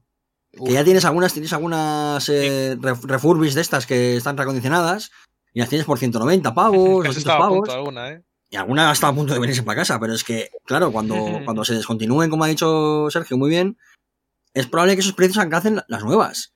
Y una, Claro. serie- o sea, ya una One X por 200 pavos se viene para casa y contentísimo, ¿eh? Sí, sí, y sí. me da igual no poder Si jugar a juegos de nueva generación, ya si jugar en el PC y en la Play 5. Ya os lo digo que. Si no me encima hacen un plan renove, que, que yo tengo la, la Xbox Fat, si hacen un plan renove que me rebajan, si encima está rebajada por descontinuarla y me hacen un, un renove y me bajan todavía más, vamos, ya se sigue ni te cuento. Es que además es, una, es, que es, una, es que es un consola, es una consola que tú la, la ves y dices, joder, es que esto está hecho para que dure un montón de años, es que funciona que te cagas. Es de todo- las típicas cosas que pasan con la generación actual, de los tiempos de carga son lentos, ese tipo de cosas. Vale, es normal, un disco duro de los que tiene. Pero es que por lo demás, que he estado jugando estos días al Forza 7 que lo han metido en el Game Pass, y joder, ¿cómo se ve eso? Que va a 460 y FPS. que van a seguir sacando tiro juegos, eso. Es una maravilla. Eso es otro consola. tema, que van a seguir sacando Claro. juegos. Todos van a seguir sacando los juegos exclusivos en el Game Pass en la One X. Mm, Es que es una, ¿sabes? una, Y un consolón de verdad, ¿eh? Hablamos de que hay gente que, como yo, por ejemplo, que me llega en dos semanas una tele 4K y, y- y me da el picorcito de probar un jueguecito mm, en 4K. Y digo, es que no tengo ahora mismo una consola, pues yo tengo la Slim, la PS4 Slim, y la Switch, yo creo que todavía no llega a 4K. Están ahí. Bueno, creo. ¿no? Ah, Ahí, ahí, ahí. Y, y me da ese picorcito de decir, ¿qué consola hay ahora mismo en 4K que yo me pueda permitir? Y que encima tenga juegazo de una generación entera. Y que, ningún, y, y que no se sienta compleja delante de una Play 5, ni de una Series S, ni de pues, pues la, la, serie, la Xbox One X. Y, y por, y por lo que dice Kerr, 190 200 euros, se, se puede venir perfectamente para casa. Es que es muy fácil. Sí, Eh, la cosa, el peligro que hay está ahí hablando de es- la, de la interfaz de, de Play 5, ¿eh? Sí, no, iba a decir, para quien pueda pensar por otros programas que somos unos piperos irremediables, estamos hablando del menú de la Play 5 y hemos acabado loando a otra vez a Xbox. Por bueno, cierto, eh, Pelusa, ¿tú has visto la interfaz? Porque aquí la única que sabe algo de, de experiencia estética, aparte de George, pero como es ciego, Efectivamente. vamos a, vamos a, va va a recaer sobre ti toda la, todo el peso de la opinión sobre si es o no bonita la interfaz de, de Play 5. Vamos a ver. ¿Os referís a la azul? Como al azul. Es, a- es azul, ¿no? La de la Play 5. Eh, Eh, ¿Viste el vídeo que pasó que puso PlayStation hace poco? 10 minutillos. Con creo era negro. interfaz en vídeo. Era negro, pues. Empezaban, como más yo, lo, yo lo que he visto son imágenes. Y. mm, Un momento. las veo azules, chicos, no sé. Un momento, un momento. Podemos parar Hay un momento. hay un vídeo en ¿No el que canal le de oye súper raro a Pelusa? Sí, se la escucha más ¿Eh? grave. Sí, sí. sí, estaba diciendo, ¿qué ha pasado? Pelusa va Sí, sí, fumadísima sí. ahora mismo. Pero, pero, sí, ¿cómo que grave? ¿A qué? Vas- o sea, no, se te oye lento y grave. La clavija Es, del- es- es literalmente como si te hubieses fumado un canelo de, de tamaño increíble. ¿sabes? Sí, sí. Como, A ver, a ver, aquí. Bueno, vamos a hablar de la... Ah, Ha sido un momento magnífico. Juro que no me he fumado nada. Pero tampoco lo prometo. A ver, ¿se me oye bien una, ahora? una galleta de María. Se oye gracioso. Si quieres lo dejamos. El momento de Pelusa haciendo la azul. Jope, pues no tengo nada abierto. A ver, No Pelusa, enséñanos, la- enséñanos las pupilas, a ver. Seguimos, seguimos, para, seguimos para adelante, que estamos a punto de parar, así que para la música y ya la arreglamos ahí. Bueno, pues que, que yo no he tenido Play nunca. ¿Se oye bien o se oye mal? Tú sigue hablando. No te ¿Sí? preocupes. No Es que no puedo, tío, es que con vuestras caras no puedo. Yo no puedo con creer que, que está que se mueve. Promete. Es que nos van a preguntar si te, si te hemos cambiado por alguna cosa. Que no... Solo falta árbol. Yo no soy árbol. Bueno, total, no tengo ni puta idea, no os puedo decir absolutamente nada. No Yo, tengo Play, ni voy a tener, ni, ni sé cómo son los diseños de nada. Lo he buscado para saber de qué estabais hablando y he visto una- unas imágenes azules, pero me decís que es negra, así que no sé qué coño habré visto. Es que yo lo he visto como muy transparente todo. O sea, como que realmente no tiene un fondo de color, sino que te ponen el fondo del juego. Con lo Sí. cual ahí realmente si va a ser bonito o realmente va a ser un... ref- O sea, el diseño de esta, del nuevo menú va a ser una... Va a ser un espejo sí. de ti mismo de, y de ti misma. De los juegos, según lo horteras que sean, eso va a ser tu dashboard de, de la consola. eso Cómete de la poner- Eso de poner eh, la imagen del videojuego que, que tú estés jugando de fondo y demás, eh, eso os puedo decir que es un truco de diseño gráfico muy básico para no comerte la cabeza. Claro, No, claro, no, sí, literalmente es la de, mira, lo que, pues literalmente es eso, es la de, ¿a qué juegas? ¿A horteradas? Pues tu dashboard va a ser hortera y te va a gustar, porque al fin y al Por cabo lo tú eres menos- así. Por lo menos con el caso del Sackboy, que es con el que usaron eh, el que usaron para la presentación en vídeo, digamos, oficial. eh, a- a- es verdad que es un truco muy básico de te pongo una screenshot del juego y para adelante, pero al menos en la del Sackboy esta- era una screenshot que estaba bien pensada para colocarla y quedarse bonita. O sea que Claro. sí, a, na- a nada que lo piensen un poquito queda bien. Ahora, como pongan una screenshot y esté Ya. tapada por no sé qué, ah, ya, Sí. ya Y luego mal. cuando cambiaron al Destruction All Stars, igual yo me quería pegar un tiro, o sea, no, eh, que para mí es un juego bastante feo, o sea, no sé vosotros qué opináis de ese juego, A, pero... a ver, a ver, bonito. Estética no. Fortnite, un poquito. Bonito. Pero Fortnite, es que Fortnite tiene un estilo. Es que eh, Destruction All Star, si queréis lo analizamos un poquito aquí rápido, es literalmente la de ¿qué mola ahora? Pues eso, este, un poco Fortnite, un poco tal, un poco cual, venga, todo junto, pum, venga. ¿Qué molan? Coches, disparos, personas corriendo y haciendo bailes. Venga, tira para allá este joder. macho, Y solo que- por el increíble precio de 80 euros. Sí, sí, sí. Que ahí aprovecharon para hacerlo de las capturas y tal, que eso estuvo guay también, que si las envías y el juego detecta que al quien se la envías no ha llegado ahí, le manda un mensaje antes de, oye, esto tiene spoilers. Sí, joder, es y, que... lo de escribir, eh, y lo de está escribir con la voz también me gustó bastante. hay cositas que luego hay que ver qué tal funcionan, como por ejemplo a mí la que me llamó mucho la atención, que creo que como ya un poco polla vieja que soy, pues ya el tiempo que puedo dedicarle a los videojuegos, pues lo tengo que medir mucho más. La función esta de eh, te voy a eh, te voy a decir lo que vas a tardar hasta el siguiente punto, me parece que va a ser muy útil. No, me da miedo a ver por posibles spoilers en ciertos juegos, porque claro, tú le estás diciendo al juego realmente cuánto me queda hasta llegar a este punto. Pero claro, es que igual no quiero saber cuál es ese punto, ¿no? Ni cuánto me llega, eso puede ser spoiler realmente. Sí. Sí, Pero para otros juegos quizás más, eso da también según cómo lo uses. Eh, para otros juegos que igual sí que te interesa más, pues eso, en el Sackboy, es decir, cuánto me queda para terminarme este nivel o cuánto dura este nivel. Y además te lo calcula en teoría en función de tu habilidad, que eso yo no sé muy bien cómo lo va a hacer. O sea, es decir, según te haya ido viendo cómo juegas y lo que pasas rápido, te lo calcula específicamente para ti. Básicamente lo que va a a hacer es eh, poner unos tiempos mínimos y máximos de cada actividad, ver lo que tardas tú en hacer esos tiempos y cuando eh, calcule en base a lo, a lo que duran de normal y lo que a ti te cuestan, te hará una media más o menos, te dirá, pues esto más o menos te va a llevar 5 minutos o 10 o 15. Mm. Pero claro, también tened en cuenta que eso va a ser dependiendo del- de, cada desarrollador. No Claro. creo que en Demon Souls te pongan hasta primer boss 15 minutos, porque sinceramente Sí. revienta la pantalla a puñetazos. O sea, No, que con eso Genichiro igual te dura... Para pasarte esto te faltan... Sí. imagínate que Sí, para un jugador. No sé quién hizo un meme de para pasarte a este boss te faltan no sé cuántas horas, no sé cuántas mil muertes Claro. y dos race quits para pasártelo. Es que eso para, para un jugador o jugadora que le cueste el juego por lo que sea, porque cada uno tiene una habilidad con un tipo de juego si no, y no hay una manera mal de jugar un juego, pero tú por lo que sea, imagínate que no se te dan especialmente bien el Demon Souls, y te pone, te queda para pasarte al boss del tutorial 7 horas. Mira, chico, eh, dejo el mando del juego y me voy a mi casa. Ta- También te digo que un indicador que te diga, te quedan 5 minutos para encontrar la hoguera. Uf. Eso se agradecería, ¿eh? Porque a veces... Eso, claro. La O no, porque de pronto es una hoguera oculta y tú buscando, me cago en la leche, tal, todo nervioso, ya debería haberla encontrado, ¿qué ha pasado? Me la he dejado, me voy para atrás. Bueno, o sea, puede haber momento drama, pero también es verdad que tú lo activas, con lo cual sabrás en qué juego lo puedes hacer y en cuál no. Que, bueno, Sí, y sobre todo que lo importante es que, es que parece que todo se activa con pocos botones, que es una cosa que a mí siempre me gusta, porque cuando estoy jugando quiero jugar, y si tengo que hacer algo que no sea jugar, quiero que sea algo que se haga muy rápido. No quiero eh, tener que salir a un menú, moverme, no sé qué, como por ejemplo el Play 4, que es horrible, o sea, porque para ir a ver un puto trofeo eh, tardas 7 Buah, minutos en ir y volver. Es horrible, es horrible, Ah, porque los tiempos de carga del en menú, Play 4 está el menú rápido y se va bastante bien.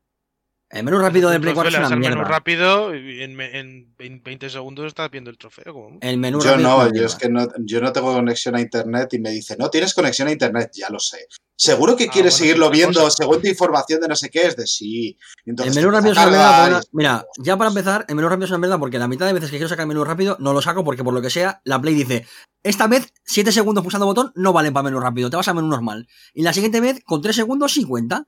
Entonces, es una puta mierda de menú que no vale ni para tomar por culo. No sé, a, mí me funciona bien, no sé. Yo creo que es el típico. A mí, por ejemplo, no me funciona mal, pero es la típica cosa que, que la generación que viene va a ser de otra manera bastante mejor y, va- y te vas a dar cuenta ahí. Algún, o alguna gente se va a dar cuenta ahí de, de lo mierda que era Mira, la si antes no dado la prueba y coged los que tengáis la Play 4 y tengáis la Play 3, coged ahora la Play 3 y enchufadla. Os, va, os vais a morir No, del asco. sí.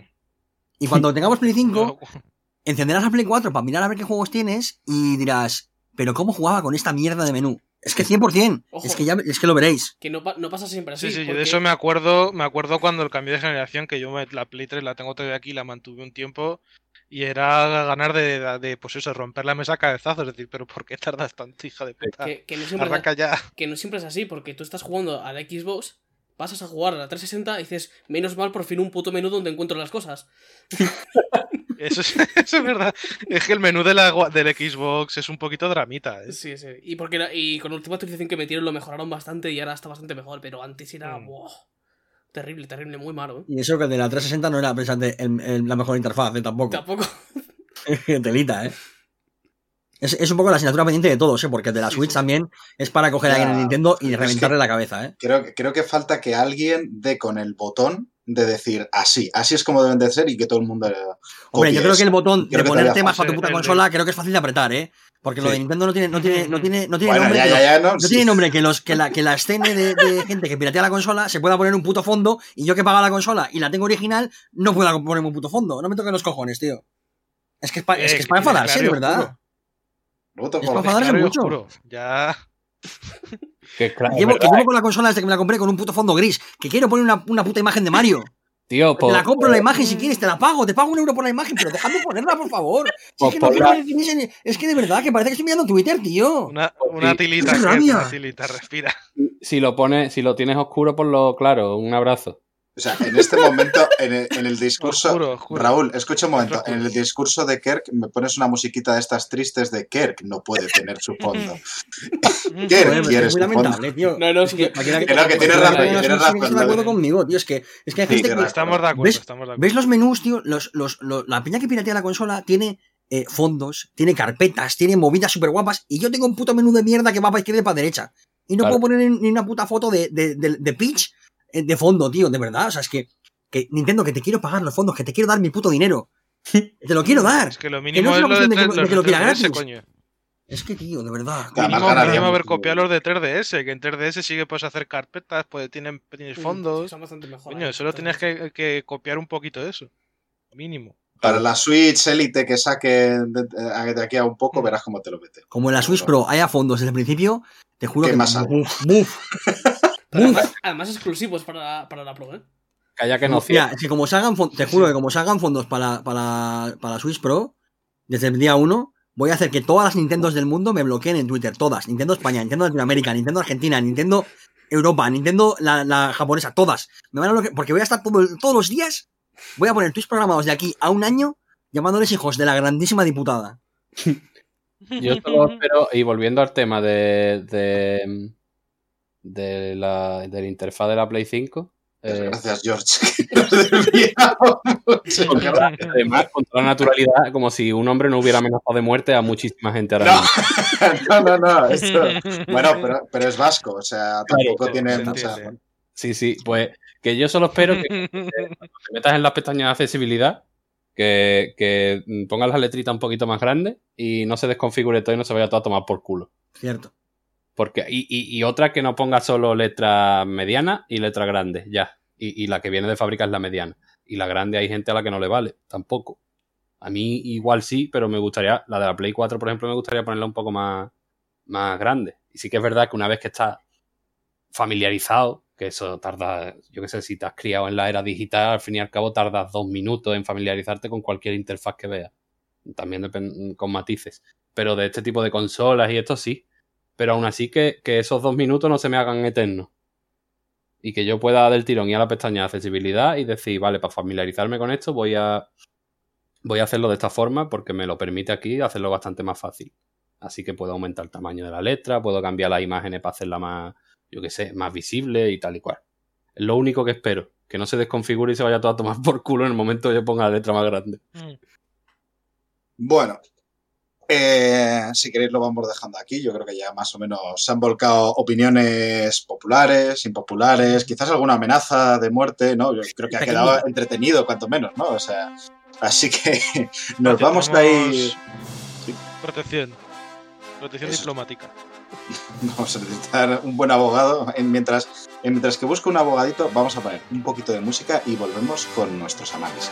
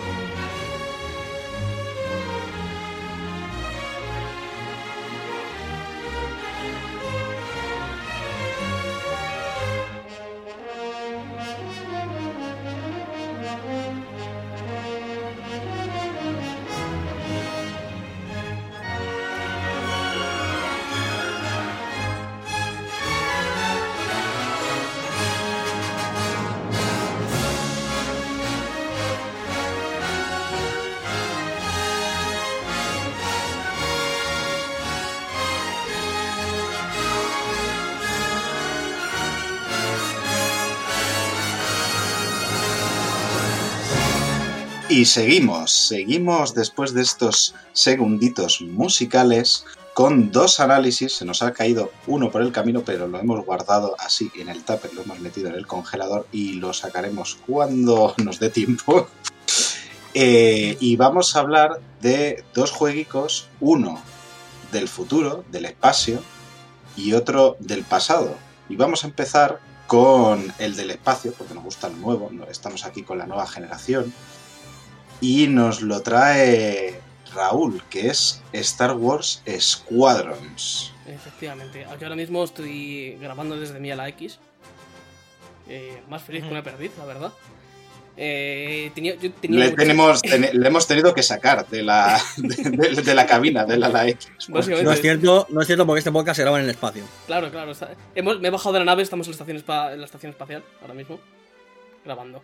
Pero yo tenía muchísimas ganas de este juego. Eh, desde el momento en el que vi que lo anunciaron, eh, estaba como un niño chico, correteando y con las manos en alto, gritando muy, muy fuerte.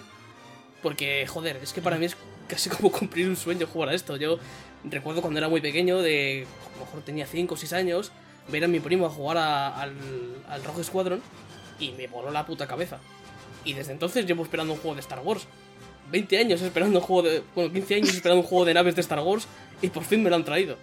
Bueno, un juego bueno. de naves. O sea, específico además. Claro, ¿no? O un, sea, un porque- juego de, que sea de eso, de naves. No que no quiero espadas láser ni mierdas, no quiero un Jedi Fallen Order.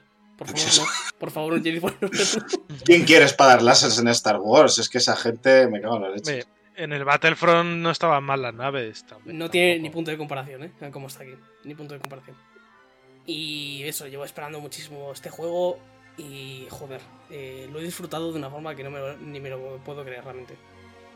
Solo os, os voy a decir que la primera vez que me monté en el ala X se me cayó alguna lagrimita. De la.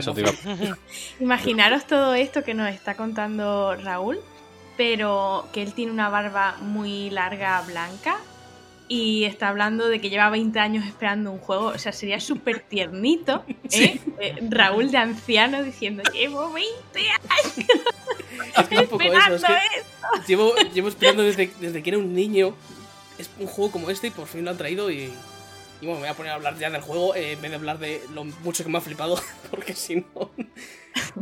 a ver, el juego es, como hemos comentado antes, un juego de naves, exclusivamente. Tú tienes tu nave, hay varios distintos tipos, ahora me pondré a explicar un poco cómo es eso, y pues vas destruyendo otras naves. Realmente no tiene más. Eh, pero la gracia es que las mecánicas están muy bien logradas para ser un juego de naves. La han currado bastante. Tienes, de primeras tienes varios tipos de naves. Tienes en total cuatro tipos. El caza normal, el bombardero, el interceptor y luego uno de apoyo. El caza normal, el más estándar, un caza que es rápido, es maniobrable, tiene buen, eh, buena defensa, estándar. Después el bombardero, que sirve principalmente para destruir eh, naves capitales. Para poder cargarte, pues eso, un- una nave Nebulon cosas así un poco más grandes. Y hace pues eso, mucho daño contra ese tipo de naves. Después Interceptor, que es para destruir cazas. Es la más rápida, la que menos armadura, la que menos casco tiene. Las destruyes, un interceptor te lo cargas en dos segundos porque aguanta muy poquitos disparos, pero es muy rápida y muy maniobrable porque es fácil esquivar los, los ataques. Y después las de apoyo, que estas es bastante curioso porque son naves que son... que funcionan como un support en un MOBA. Son naves que te, eh, pueden lanzar escudos de refuerzo a los aliados, eh, ponen torretas, cosas así. Son naves de apoyo. Torretas. Sí, pueden... Claro, es que a- yo es que he escuchado ese tipo de naves y claro, el resto, pues dices, vale, sí, pues dentro de lo que es el, el combate de naves normal, pues tienes esas funciones, ¿no? Está bien un interceptor, un caza que es más, eh, más versátil y luego el bombardero, claro, pero un support, o sea, dar esco- vale que Star Wars y aquí yo- a mí flipándome la serie, de, de- o sea, el mundo de Star Wars y demás, Star Wars no es ciencia ficción, es, un- es fantasía del espacio. Pero joder, dar escudos a otras naves suena como muy extraño, ¿no? Y, y poner torretas en el espacio, o sea, es como. Sí. es- esa clase es la que me causó de la de decir, uy, uy, uy, ¿qué estáis haciendo, no? No, pero está bien. Está, sí, está muy bien implementado porque al final son naves grandes, son naves lentas, pero también te aguantan, son naves que aguantan muchísimos disparos. Entonces están, funcionan principalmente eso, para dar apoyo a las otras naves. Esto, por ejemplo, con los del, con los del Imperio, viene muy bien porque las naves imperiales no tienen escudos de base. Un Kazatai no tiene escudos. Entonces, si quieres, si quieres escudos, tienes que tirar de la nave esta de apoyo, que se llama, es un segador Tai, para que te dé escudos. Y ya no solo eso, sino por ejemplo también estas naves de apoyo, la arma principal eh, normalmente son cañones de iones, que sirven para desactivar las naves y que tú lo que haces con, el sega- con, eh, con, con estas naves de apoyo, inhabilitas la- las naves enemigas con el cañón de iones y luego las otras naves los rematan. Sí. Entonces juega mucho con el, tra- con el trabajo en equipo en ese aspecto. Apoyo. Entonces es es una especie de, de, shooter, pero de naves. Exactamente. Es un guapo. shooter de naves. Qué guapo. Y es que está. Esas partes está de, la- de los distintos cazas y tal, está muy bien logrado. Sí que hay un pequeño problema, y es lo que he comentado antes, de que los, la- los cazas de los imperiales no tienen escudos. Un cazatai no tiene escudos, pero uno a la X sí tiene escudos. Y ahí es donde hay un pequeño problemilla porque creo que está. Lo Bueno, intentado. pero en teoría, según el según la historia, o sea, bueno, según el, el conocimiento de- del universo Star Wars, eso es así. Claro, es así, es así. Pero claro, a nivel de juego luego está desbalanceado. Claro, la fidelidad ahí puede un poco perjudicar, ¿no? A lo que es el Mm, juego. Lo han intentado arreglar más o menos, haciendo que los cazatais hacen mucho más, hacen más, más daño que una ala X, por ejemplo. Luego era eh, mentira. Mm, eh, están ahí ahí. Se supone que Claro, sí están, hacen- están ahí, claro, están ahí, pero, pero hacen más daño y luego tienen una eh, tiene una posibilidad de hacer que puedas desviar toda la energía a la pot- de, de la nave a los cañones o a los impulsores. Entonces puedes pegar, ir súper rápido o hacer muchísimo daño de golpe. al- Teniendo esa habilidad. Que esto es una cosa de las que tiene. Que tiene el juego que me mola mucho. Que es que. Que es donde realmente está la gracia de la jugabilidad. Que es que puedes desviar la energía de los, de los sistemas. Es decir, tú tienes. Voy a poner de. de- Sí, eso lo escuché y me pareció de, joder, qué guapo, ¿no? El poder... Esa, esa, esa capa de, de estrategia que tiene realmente. y es que Bueno, tiene- explícala, explícala. Sí, sí, además que tiene bastante, bastante miega, está muy muy bien hecha. Eh, voy a poner los dos ejemplos. Primero con el ala X, que tiene escudos, y después con el Kazatai, que no tiene escudos. Con el ala X tú tienes tres barritas. Una para los impulsores, otra para la- los cañones y otra para lo- los escudos. Tú de primeras lo tienes todo a nivel igualado. Y dependiendo de hacia dónde eh, gires con la cruceta del, de- del, del mando, bueno, yo en mi caso que he jugado con un joystick, un cacharrito que tengo ahí para poder girar, para poder de dirección, pues se aumenta la, la potencia en uno de estos campos. Si tú das a los impulsores, pues vas mucho más rápido. Si das a, la- a las armas, haces más daño. Y si aumentas el, a los escudos, pues entonces los escudos se recuperan más rápido. Esto ya de base es bastante interesante porque te da bastante juego. Pero es que tiene otra mecánica más, que es que aquí es donde está la, gracia de verdad. Que es que cuanto más tiempo estés con uno de esos niveles, te da como una especie de bonus. Si tú estás con los impulsores durante bastante rato, tienes unas barritas al lado de, de donde está el icono de velocidad que van sumando hasta 5 puntos. Eso te sirve para utilizar una habilidad que es el impulso que te permite ir extremadamente rápido y poder hacer derrapes. Derrapes. Derrapes. Uy, uy, uy. Que esto es- Aquí esto- volvemos otra vez al Fantasy Star Wars que dices, hostia. Esto mola muchísimo lo de los derrapes. Es que te pones a una velocidad extremadamente alta y paras prácticamente en seco para salir en, una dirección contraria. Mola muchísimo. Está Ah, vale. muy, muy guay. Haces eso como una especie como de giro súper rápido para salir en otra dirección. Y esto, pues eso, tienes. Cuanto más, más tiempo estés con el modo de velocidad puesto, pues más tiempo puedes utilizar el modo de este en impulso y más derrapes puedes hacer en menos tiempo. Después, si aumentas la potencia de las armas y lo mantienes durante bastante tiempo, entonces se, to- eh, se te pone. eh, te voy a haber hablado un poco de la interfaz de este juego antes, pero bueno. Se te, eh, para la, la, la interfaz está toda dentro metida del, dentro de la propia cabina. Tú no tienes iconos que estén superpuestos con en un HUD, sino que todo lo que ves está en la, en la cabina de, de la nave. Todos los indicadores. Entonces tú tienes ahí la, lo que te dice cuánta, cuánto, cuánta munición tienes para disparar, que no es munición, es energía, cuando se acaba, pues dejas de disparar hasta que se vuelva a recargar. Y son unos, pun- unos puntitos rojos que normalmente pues están, bueno, eh, dependiendo de la nave, están en un sitio u otro. Entonces tú cuando pones esta energía eh, a las armas, lo que hace es que se ponen unos colores, unos puntitos rojos más brillantes por encima. Y entonces esos puntitos, cuando tienes esos puntitos rojos, hace que dispares aún con más potencia de lo normal. Entonces tú puedes, por ejemplo, eh, ponerte la potencia a las armas para que se ponga, se ponga esa mejora y después te la pones a los impulsores, aceleras, te acercas a la nave, le pegas con los cañones fuertes, Mm. puedes escapar y después te pones los escudos, por ejemplo, por si te, te los han dejado.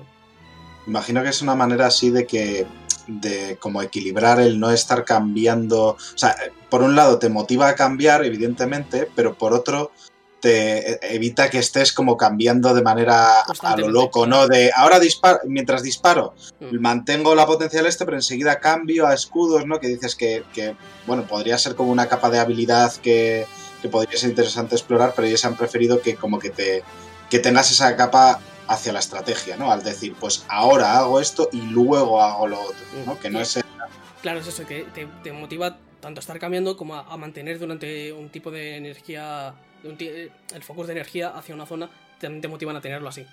Luego, en la parte del escudo es que te pone un escudo más potente cuanto más tiempo estás con, el, con la energía desviada ahí. Eso es el más simple de todos. Y es que además hay unos detalles muy, muy buenos, que es que tú no tienes que estar pendiente de los indicadores para poder ver si estás activada, tienes activadas esas habilidades o no. Porque tú cuando tienes, por ejemplo, las armas potenciadas al máximo, porque las está dejando un buen rato ahí para que se carguen así, las armas hacen un sonido distinto. Entonces tú sabes que estás haciendo más daño por eso. Cuando los tienes escudos potenciados al máximo, el sonido de los impactos de, en, tu, en tu casco, en tu escudo, suenan distinto. Y cuando tú estás yendo a bueno, cuando haces el, el impulso este, cambia por completo. O sea, la interfaz es como, se no- como que hay muchas más partículas, te mueves mucho más rápido y tal. Eso es bastante obvio que se nota. Es como que está todo muy pensado para que sea que incluso sin ver la interfaz puedes entenderlo todo, eh, entender lo que estás haciendo. Está muy muy bien pensado eso. Joder, te metes Sí, para que, ese tipo de tonterías. te- Sí, sí, sí. te- eh, claro, para que tengas la inmersión de estar en la cabina, en la cual hay un montón de cosas a las que tener pendientes, pero que claro, tienes que que esa información tiene que llegarte instantáneamente, porque si no te revientas la nave. Y no solo, no solo es buen diseño sonoro, sino que también es un poco seguir la estela de Star Wars que tiene mucho trabajo sonoro detrás y muchos sonidos muy reconocibles como el, Mm. el típico blaster o el típico cañón. el- o sea, quiero decir que, que es una cosa que es también eh, seña de la saga y que, y que te ayuda a mantener un poquito la, la, entre comillas, esencia de Star Wars. ¿no? mm. Se lo han tomado en serio, parece. Mm, Sí, después, uno de los detalles, por ejemplo, de estos sonoros que me encanta, en la, tú cuando al- en el medidor de velocidad que tienes, eh, hace como una especie de, de curva. Eh, en el que el punto intermedio es el más alto y es, un, está, es una zona que está como blanca en vez de azul. El indicador es entero azul, menos el centro, que está como una especie, de- como una especie de pico, y ahí está blanco. Cuando estás en ese punto blanco, es cuando mejor, mayor, mayor maniobrabilidad tienes lo que te incita a siempre estar en movimiento en vez de pararte para poder maniobrar, manio- maniobrar mejor. Pues cuando estás en ese icono blanco, hace también un sonidito. Entonces no tienes que estar pendiente de, la de ir mirando al indicador para saber a qué velocidad estás. Porque al final te acabas acostumbrando de que bajas la velocidad, escuchas el sonidito y dices, vale, ya estoy en la velocidad correcta para poder maniobrar, maniobrar bien. Son detallitos minúsculos que hacen que funcionen muy muy bien. Y que sean Es un poco como, como llevar a, a R2 detrás, ¿no? Haciendo ruiditos. Eh, también está eso, porque puedes llevar un droide astromecánico. Ah, Joder. me he adelantado entonces. Eh, Sí. Esta es otra de las cosas que tiene, que tiene el juego. Tú tienes. Bueno, ya termina- terminando por eso lo que, lo que he comentado de que está todo muy bien implementado, los sonidos, la interfaz está extremadamente bien implementada. Tienes todos los iconos, todo lo que necesitas está dentro de la propia cabina. No necesitas información de fuera. Excepto para algún detallito, yo que sé, información de las misiones o cosas así, que eso sí que aparece por fuera. Pero todo lo- el, radar está metido dentro de la nave. Eh, los indicadores de las armas, de los escudos, eh, todo, absolutamente todo está metido en, la propia interfaz y da una sensación de inmersión que es increíble. Solo por esos, ese tipo de detalles. Y luego aña- le añades lo de los sonidos para que no tengas que estar pendiente todo el rato de ello. Y es increíble. Realmente funciona muy, muy bien. Y después entrando ya al tema de las armas, que aquí eh, es bastante más. Aquí ya no es tan complejo como el otro, es bastante más simple. Tienes los que serían las. el los cañones láser, para que son los que vas a utilizar la mayor parte del tiempo. Y después tienes dos habilidades extra. Es que es realmente como un MOBA. Se han cogido mucho de... es que es muy, es que es muy MOBA, realmente. Tienes una habilidad que sería, pues, con, con el mando creo que es el R1 y el L1 creo que es.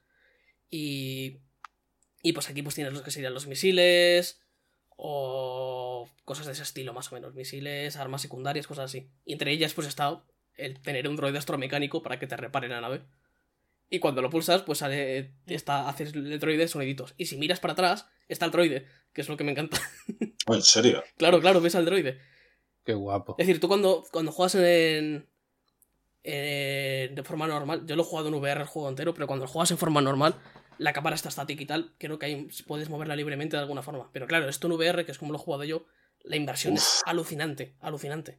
Porque estás, puedes mirar para arriba, puedes mirar para, para los lados y tal. Puedes seguir, por ejemplo, si ves que una nave se te va para arriba, pues la puedes seguir con la mirada mientras vas girando y tal. Eso es in- realmente increíble. Qué guapo. Y Claro, es que quiero jugar- A mí me apetece jugar este juego precisamente por eso, para desempolvar mis Mm. PlayStation VR y darle candela y meterme y igual no salir. Mm, Y por ejemplo, si eso, si te asomas para atrás, pues ves Androide, o si te asomas para el lado, en el ala X, ves la. ves, por ejemplo, que las alas y la. que retráctiles esas que tiene se abren y se cierran. Cosas así, que es que es, incre- es que es la, Los, los la flaps que, girando ahí. la inversión que da es increíble. Está muy muy bien logrado. ¿Y de gráficos qué tal? Mm, diría que bastante bien. Mm, También es que es complicado valorarlo porque al jugarlo en VR es muy distinto a como. Ya. Está bastante. A ver, sobre todo lo que es la cabina de la nave es impecable. Eso parece de verdad. Parece que estás dentro. Está muy, muy lograda. Además, hay un montón de detallitos.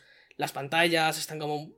mm, como piensas que serían realmente una pantalla de una ala X en este en el universo de Star Wars o de una ala, de la nave que sea. Realmente están- se han trabajado mucho para que parezca así que, que sea que sea muy que se sienta muy real Y las, las texturas y todos los detalles y todo eso está muy bien logrado. Después ya, lo que son los gráficos de fuera, pues, a ver, al final ser un juego espacial, pues tampoco hay una gran cantidad de detalles y en general se ve bastante bien. Vamos, en ese aspecto diría que bastante bien todo. Los detalles de la cabina supongo que habrán, se habrán esmerado mínimamente porque sí, al fin y al cabo el espacio tampoco tienes por qué darle ese toque tan realista.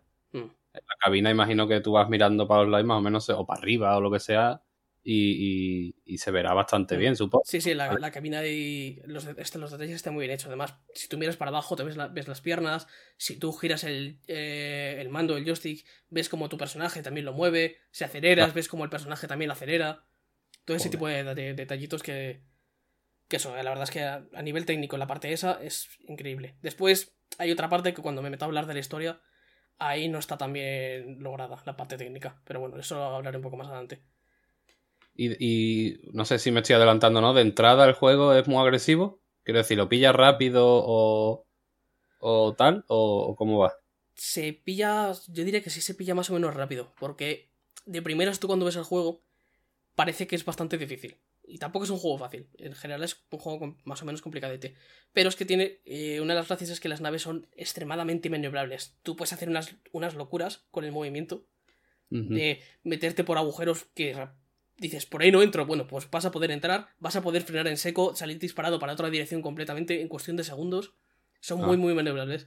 Entonces tú, por ejemplo, dices, me voy a estrellar sí o sí contra esa piedra, pues puedes frenar de golpe y te vas a parar en dos segundos. Entonces es fácil esquivar, es fácil moverse, es muy... Claro. Las naves eso, tienen una maniobrabilidad muy alta, entonces te permite eso, hacer muchas, muchas cosas y hace que sea bastante más sencillo. Porque, Claro. por ejemplo, con el- yo que tam- eh, también soy bastante fan de los Ace Combat, que son más o menos juegos parecidos, ahí la maniobrabilidad es muchísimo menor y es muy normal que si juegas de nuevas te estampes contra el suelo cada 2x3. Ujú. Aquí no, aquí no pasa tan a menudo. Y si te estrellas además, si te chocas contra un contra algo, no te vas a morir, sino que rebota la nave. Te quitas vida, pero no se destruye. Ajá. O sea, que es, o sea, pe- creo que está muy pensado eso, ¿no? Para precisamente, a lo mejor, el fan de Star Wars que quiere probar este juego de navecicas, pero que igual no ha jugado eh, a un juego de simulación de naves ni de combate en su vida. Entonces, pues quiere la experiencia, pero la quiere sin, sin una o sea, sin un nivel de, de simulación que le eche para atrás, ¿no? Que sea una barrera, ¿no? Está, Claro, está sí. un poco pensado en ese sentido. Sí, está igual que. A mí este, este tipo de. como de. de juegos me gusta mucho porque está en el punto, punto intermedio entre arcade y simulación. Porque, a ver, a ver, obviamente no se puede simular una nave espacial porque no existen naves espaciales, pero bueno, nos entendemos. Pero está como en ese punto que, por ejemplo, tiene el, el, Forza, el Forza Horizon 4, bueno, los anteriores, de que tú notas que es arcade, pero cuando juegas notas que estás tú haciendo las cosas que hace el coche. De que no notas que es algo artificial, como por ejemplo pasa en los Need for Speed, que dices, es que esto es absurdo que de repente acelere de 0 a 400 en 3 segundos. Y notas que, es, que, en, que en las frenadas no se sienten naturales y tal, sino que se siente como muy natural todo a pesar, a pesar de que es arcade. Y bueno, hablando por de más cosas, de la. Otra de las cosas fuertes que tiene la, el juego es la personalización. Tú las naves las puedes personalizar mucho. Tanto a nivel de. de cosas estéticas, puedes cambiar la apariencia de la nave. Puedes, por ejemplo, ponerle el indicador. Bueno, el, lo típico que aparece de Star Wars, el holograma que aparece cuando te hablan los personajes y tal Sí. el típico holograma de Star Wars, pues puedes aparecer que aparezcan cosas ahí, un iconito, puedes que aparecer que aparezca un personaje de, de Star Wars Rebels que se llama, o un droide que se llama Chopper de Star Wars Rebels, puedes aparecer que aparezca distintas cosas ahí. Ese tipo de personalización eh, está ahí bastante.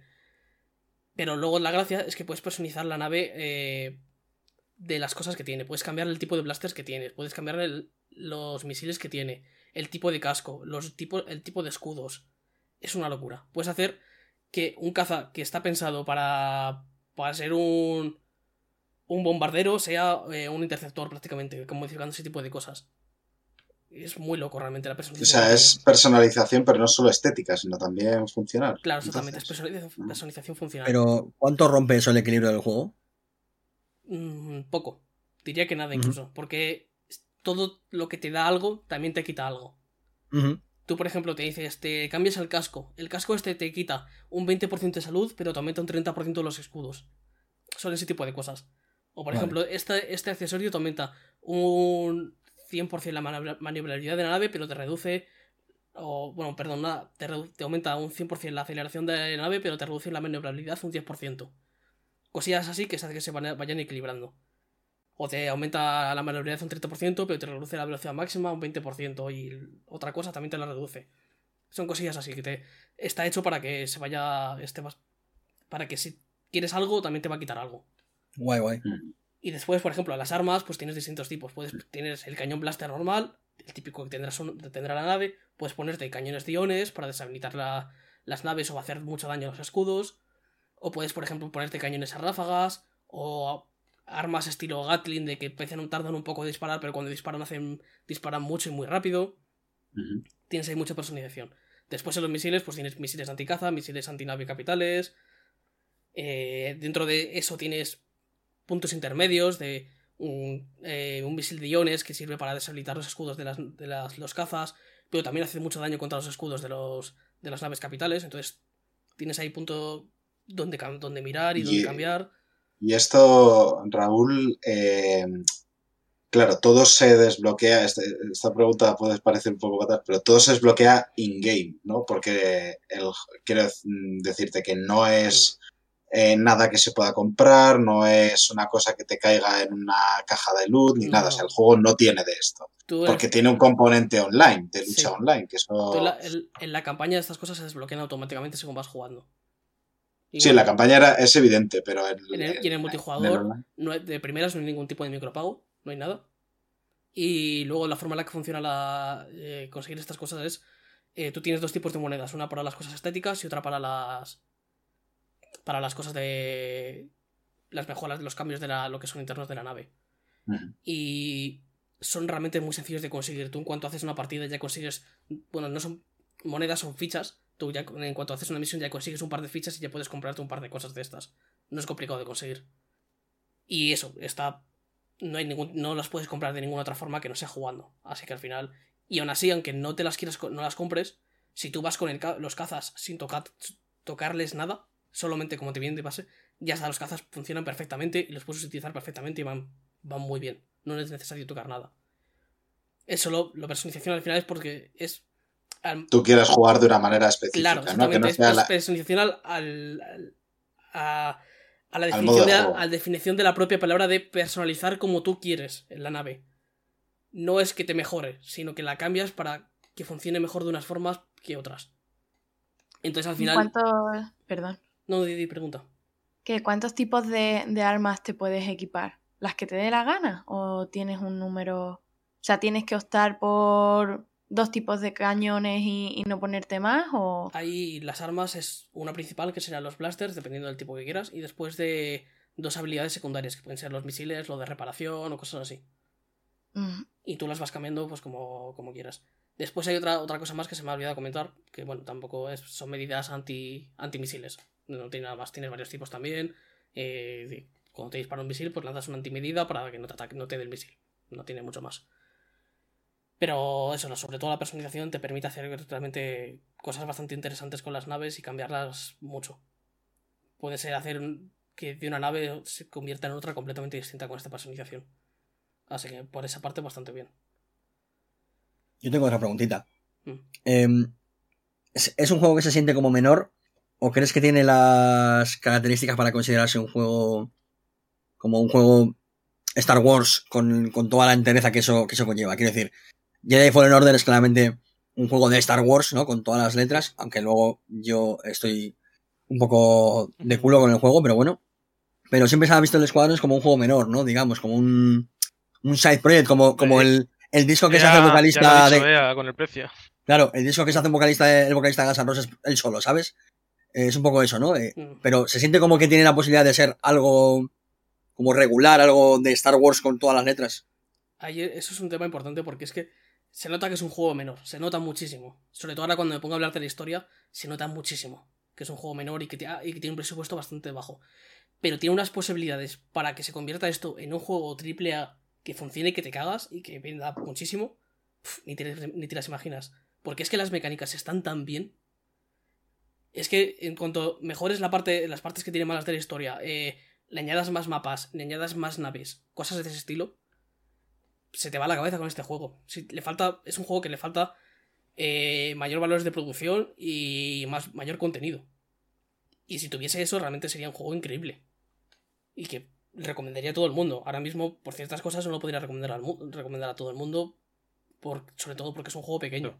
Yo te iba a hacer preguntas en esa dirección. Eh, una, si, si no tienes realidad virtual merece la pena. Otra, si solo por la campaña merece la pena. Y Mm. ya una extra de este lo juegas en invertido, ¿o ¿sí o no? Este sí, Hombre, este, el invertido hay que jugarlo sí o sí. Ah, bien tirado, bien tirado, Este, Sergio. bien, Aquí bien, no queda otra. tiene invertido, nos tenemos que unir. Eso es. Pero aquí es que tiene sentido, porque yo estoy jugando con un joystick, entonces si tiras Tiene para allá el joystick, esto- la nave tiene que subir. Y de hecho el juego, ser. el juego Tiene viene, sentido siempre. del juego viene con los controles normales, es decir, que si tú giras, giras para abajo, va para abajo. Y me... no, así no se puede jugar un juego de naves, en serio. Es imposible. Controles normales, gente. Normales. Nada, nada. Pero bueno, eh, para responder a otras dos preguntas, me voy a poner a hablar de la historia. La historia es bastante mediocre, la verdad. No cuenta nada interesante. Porque intenta darse al principio como de. "Mm, esto puede estar guay y tal, pero al final acaba siendo una historia que es que no, realmente no aporta nada al, al mundo de Star Wars. Ni realmente ningún personaje que, que sea así muy relevante y que digas, este personaje mola, podría estar guay ver en otros sitios o algo así. No hay nada así. Y ahí es un problema bastante gordo. Además, por ejemplo, la, la forma en la que está estructurado el juego es, tú haces una misión, después vas al hangar, en el hangar puedes hablar con, lo, con el resto de pilotos de tu... de, de, de tu escuadrón, Cuadrón. sí, y te dan luego otra, y luego vas a, a la sala de misiones y tal, pues te dan otra la siguiente misión. Cuando puedes hablar con la, con la gente de tu escuadrón, se siente, ahí es donde veo realmente el problema de que se siente realmente como un juego muy barato, que les ha costado muy poco hacerlo. Porque los diálogos son, uf, son muy malos. Son diálogos muy malos. Parece que estás hablando con un NPC del Skyrim. Para que veáis el nivel. Sí, Sí, sí. Es, además que te cuentan cosas que no te aportan nada. Te empiezan a contar sus batallitas y es una de. Es que no me interesa lo que me estás contando, eh, señor. Por favor, pare. Hay un, por ejemplo, hay uno, uno de los de los imperiales. eh, es un señor que está, está siempre con el casco puesto, no puede quitárselo porque si se lo quita se muere. Porque le ha sufrido un montón de accidentes.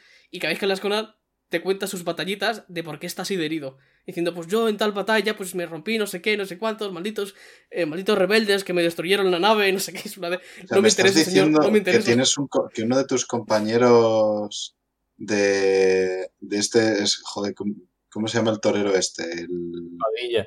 el Padilla, claro, Sí, sí, tienes es a Padilla de, de compañero sí, de sí, sí, escuadrón. sí, sí. Sí, Hostias, además- best game, ¿eh? además ese- Literal- Literalmente, Padilla está a una acogida de, este- de ser ese señor que cuentas. o que, sea, además, que además es imperial, por lo que es bastante facha también, así que... Claro, hombre, es que me- estaba seguro de que era imperial, por algo. Ojalá en algún momento, en alguna línea de guion, meta el, el lo de. Es que en mi cara se ahorraron las texturas, por eso llevo un casco. No, no, por desgracia no. Pero es- Pero eso, Padilla o el personaje. Espero que Padilla, ¿no? espero que le Hombre, Padilla. si Padilla en el, en el Twitter dice: eh, se- En mi cara se olvidaron las texturas, me, me hago fan, ¿eh? O sea, Tía. bueno, Vaya, más derivado, ¿eh? Eh, eh, esto me lo cortas, Raúl, por favor. No, no, esto, esto se va a quedar. Hombre, decir cortar y padilla la misma frase está feo. Está quedando redondo, ¿eh? Sí, sí. Sí, sí, De la cárcel, madre mía. el torero del espacio. Bueno, que. Volviendo, Volviendo. volviendo, a Star, volviendo a Star Wars, volvemos al espacio. Que eso, Que ahí no política. Esto no es Claro, política. claro, ya está, ya está. Ahí Seguimos nos, en el nos espacio. salva- nos salvamos. Que pues, los personajes no hay ninguno realmente relevante. Luego eso, he puesto el ejemplo Padilla. Excepto Padilla. Excepto Padilla del espacio. Pero pasa lo mismo con, lo- con la parte de los, de los rebeldes. Bueno, eh, Nueva República porque pasa después del episodio 6. Pero bueno, son rebeldes al final, son siendo lo mismo. ¿Hay alguien con coleta entre los rebeldes? Hay un- No, mejor, hay un echenique dentro de los rebeldes. Porque ya sería la hostia. A ver, por el hangar te encuentras droides astromecánicos. Ah, hostia. Claro, también verdad. Hostia. Bueno, bueno. Y hay una señora que le falta un brazo. Ay, haciendo amigos. Como siempre. Bueno, perdón. Pero- de- Pero al final es eso, la historia se. Hay luego eso, los rebeldes, pues igual, los personajes tampoco tienen mucha carisma. Hay también una señora que te cuenta sus batañitas y es que no te interesa lo más mínimo. Y al final, Como la vida misma. sí, más o menos. Es que es como, como la. Es que, es que me recuerda muchísimo a, a la señora Style Skyrim, de, que te recuerda lo de. Eh, qué orgullosos deben estar tus padres viendo lo que haces. Es que es exactamente igual. Es una de. No me interesa lo que me estás contando. Y lo hago por, por hacerlo, por, porque no me dure menos la historia. Pero joder, cuentan unas turras a veces. porque es que además. Claro, es que eh, realmente es, una, es un momento que te separa un poco, o sea, si no es interesante, realmente te estás separando de lo interesante del juego, que es las batallas de, de, Claro. De naves, ¿no? Que es una de, ¿por qué tengo que estar hablando con esta gente que no me importa una puta mierda cuando podría estar disparando un TIE Fighter a velocidades de vértigo, ¿no? Mm, O sea, Además es que es muy, es muy poco dinámico porque son... El juego cuando estás en el hangar es en primera persona y tú lo que haces es marcar a dónde quieres ir. Que esto para, para VR viene muy bien porque, click, porque. Sí. porque te mareas menos, viene bastante bien. Pero al final es que, claro, se queda muy pobre porque es una de voy a hablar con, este, con esta señora, por ejemplo, y pues te cuenta lo que sea, se- la señora se va y tú vuelves a tu punto de antes. Y claro, son en primera persona, la, eh, la persona te está hablando directamente a la cara, el- las voces tampoco es que estén especialmente bien actuadas, no es, tan, no es terrible, pero podría estar mucho mejor. Le falta muchísimo sentimiento cuando hablan y tal, es como que se sienten como que muy vacío todas las conversaciones. Y al final te quedas que, eh, la historia es que te quedas con ver los personajes así que son un poquillo más conocidos que aparecen de la saga de Star Wars. Que tampoco hay muchos, y realmente si no estás metido un poco de- dentro del universo expandido no vas a conocer a ninguno, pero bueno. Pues era raro que no jugaran con eso, con... Pero al final te quedas con eso. Es decir, en el primer. Eh, prácticamente al principio del juego te aparece Darth Vader, por ejemplo. En la primera misión te aparece Darth Vader. hace falta, ¿no? Hace falta Darth Vader. Pero luego aparecen algún personaje más y tal que son conocidos para los que conocen un poquito Star Wars, para los que han visto Sí. ya.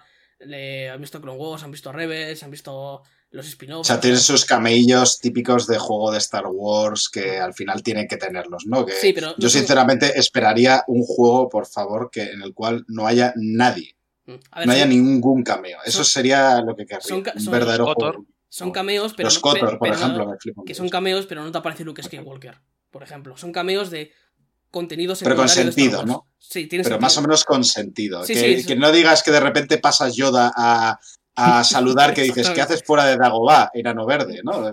Claro, claro, poco- tienen que, eh, los cambios que hay tienen completamente sentido porque además son personas que están relacionadas con la flota, con la flota rebelde. Tiene bastante sentido que aparezcan. Es decir, están bien, Bueno. meti- están bien metidos. Solo que eso, si solamente has visto la peli, las pelis, no vas a saber quiénes son. ya te lo digo que no vas a saber, no- porque no aparecen en las pelis. Hmm. O son muy poquito, muy poco relevantes en las pelis. Entonces. Y la historia es que al final se queda eso. En una excusa para. Para disfrutar de lo, de lo que son las misiones de.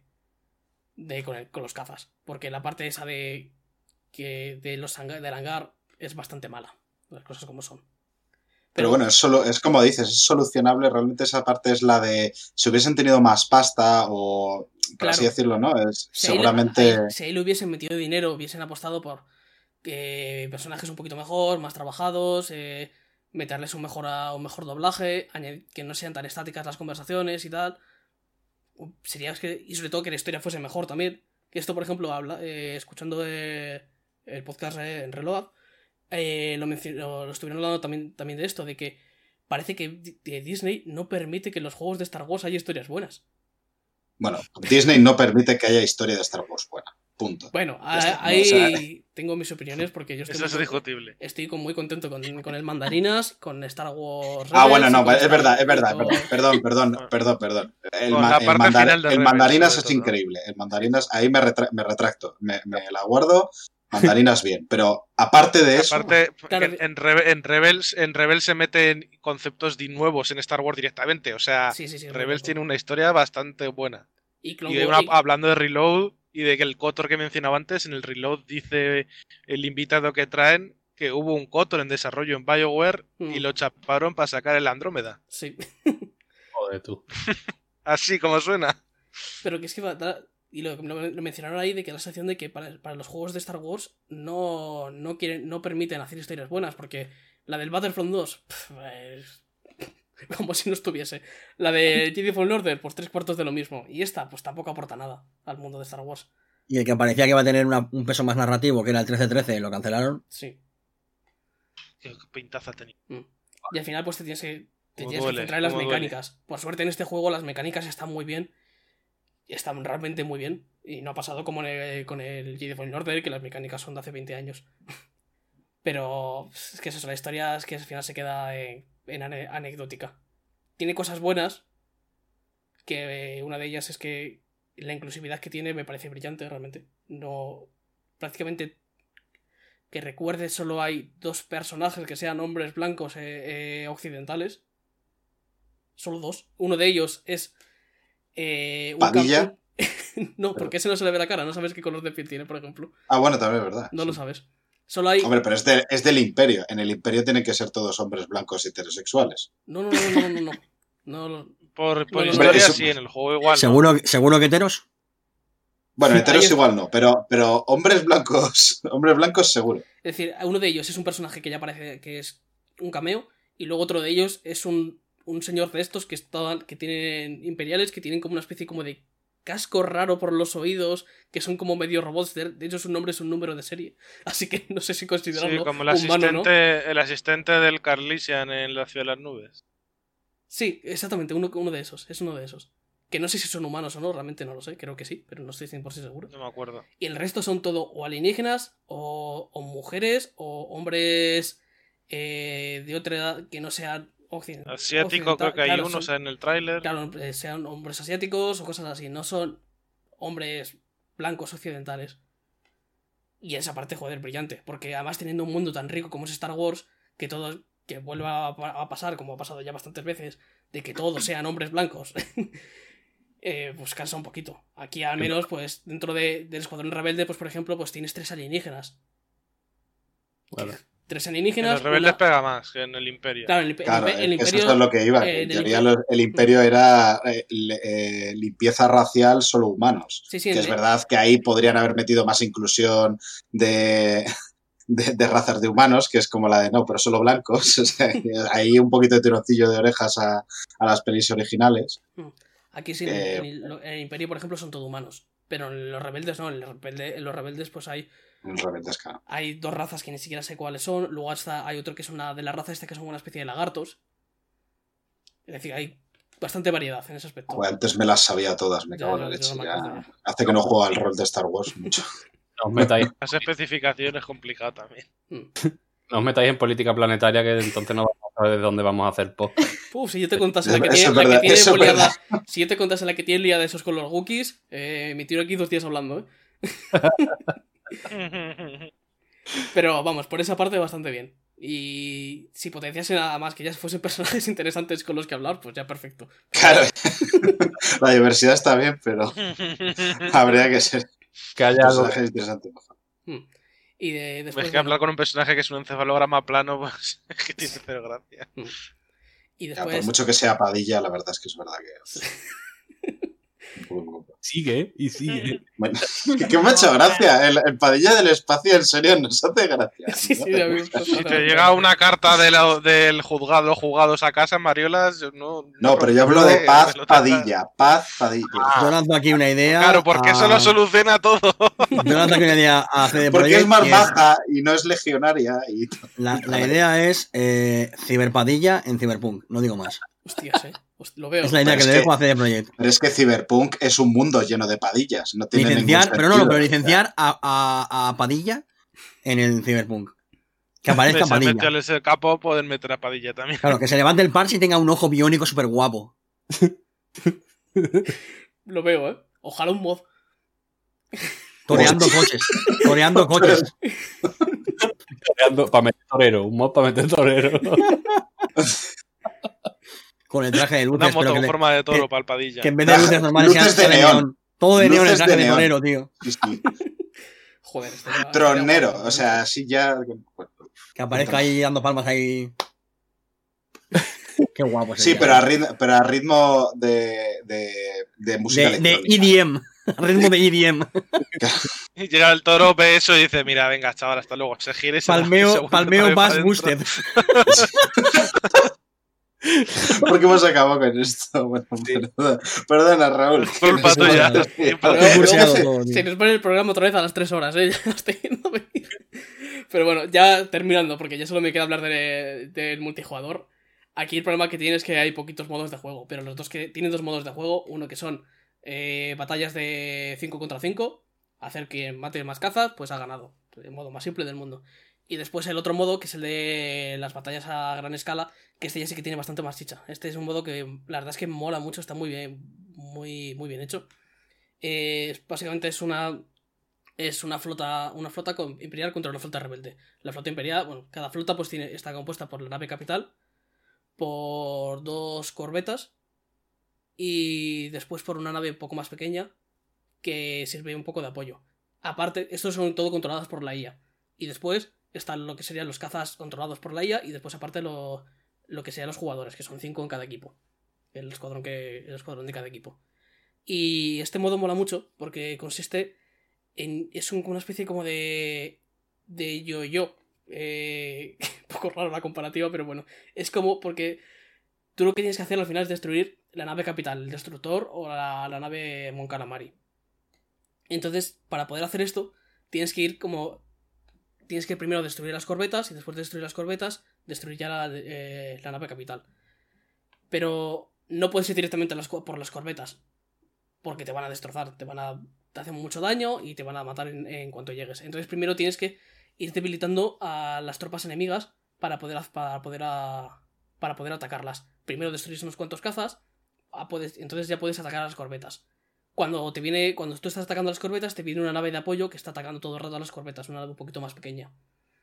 Eh, entonces, cuando te destruyen esa nave, se cambian las tornas y es re- y entonces tienes que volver otra vez a destruir los cazas.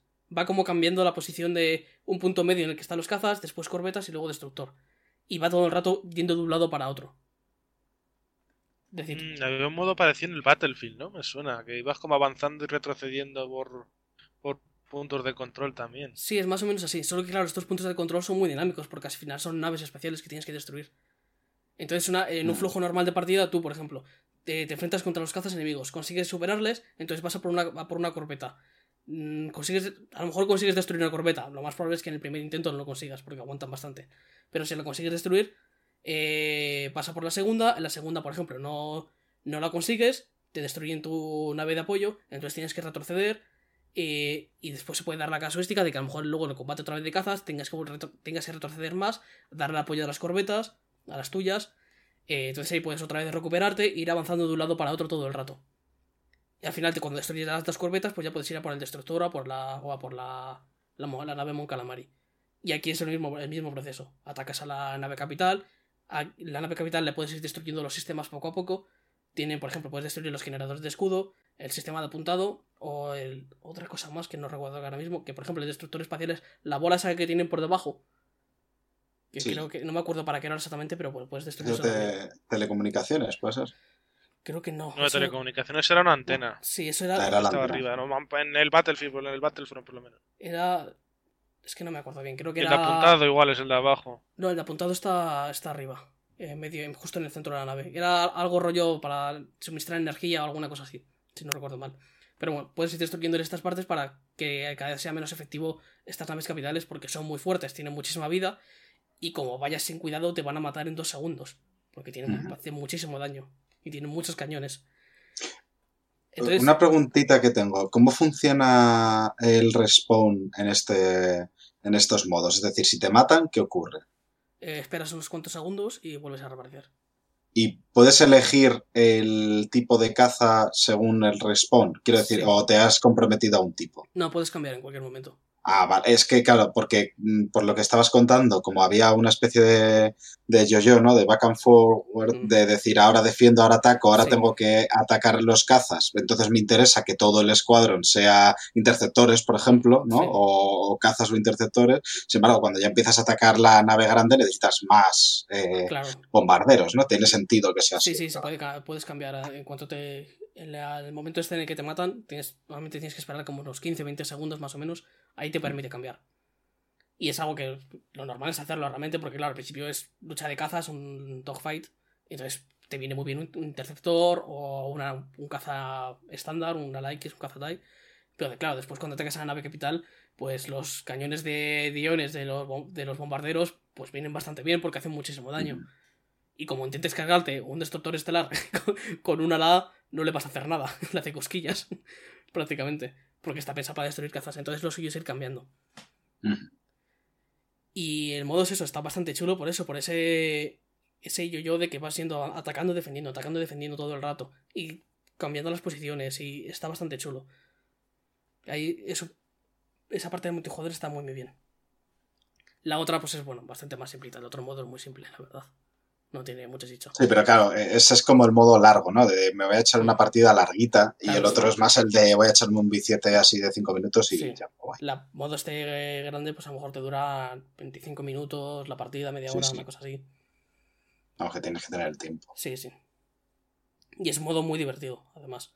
Porque, aunque tú no estés, aunque incluso perdiendo es divertido, porque eh, siempre tienes como cosas que tienes que hacer, ¿no? Siempre te- hay que puedes destruir, puedes destruir los cazas de la IA, que también, te, también aportan, o puedes atacar a, la, a, a las naves estas de apoyo, que eso siempre viene muy bien para poder, para que te dejen de atacar los enemigos, o ese tipo de cosas. No tienes que prestar no es frustrante, porque siempre tienes como objetivos secundarios que hacer. A no ser que te tires de cabeza contra el destructor estelar, que entonces sí que es difícil porque te van a, te van a matar instantáneamente. Hay que tener mucho cuidado. Pero en general eh, no es un modo frustrante y es muy divertido de jugar.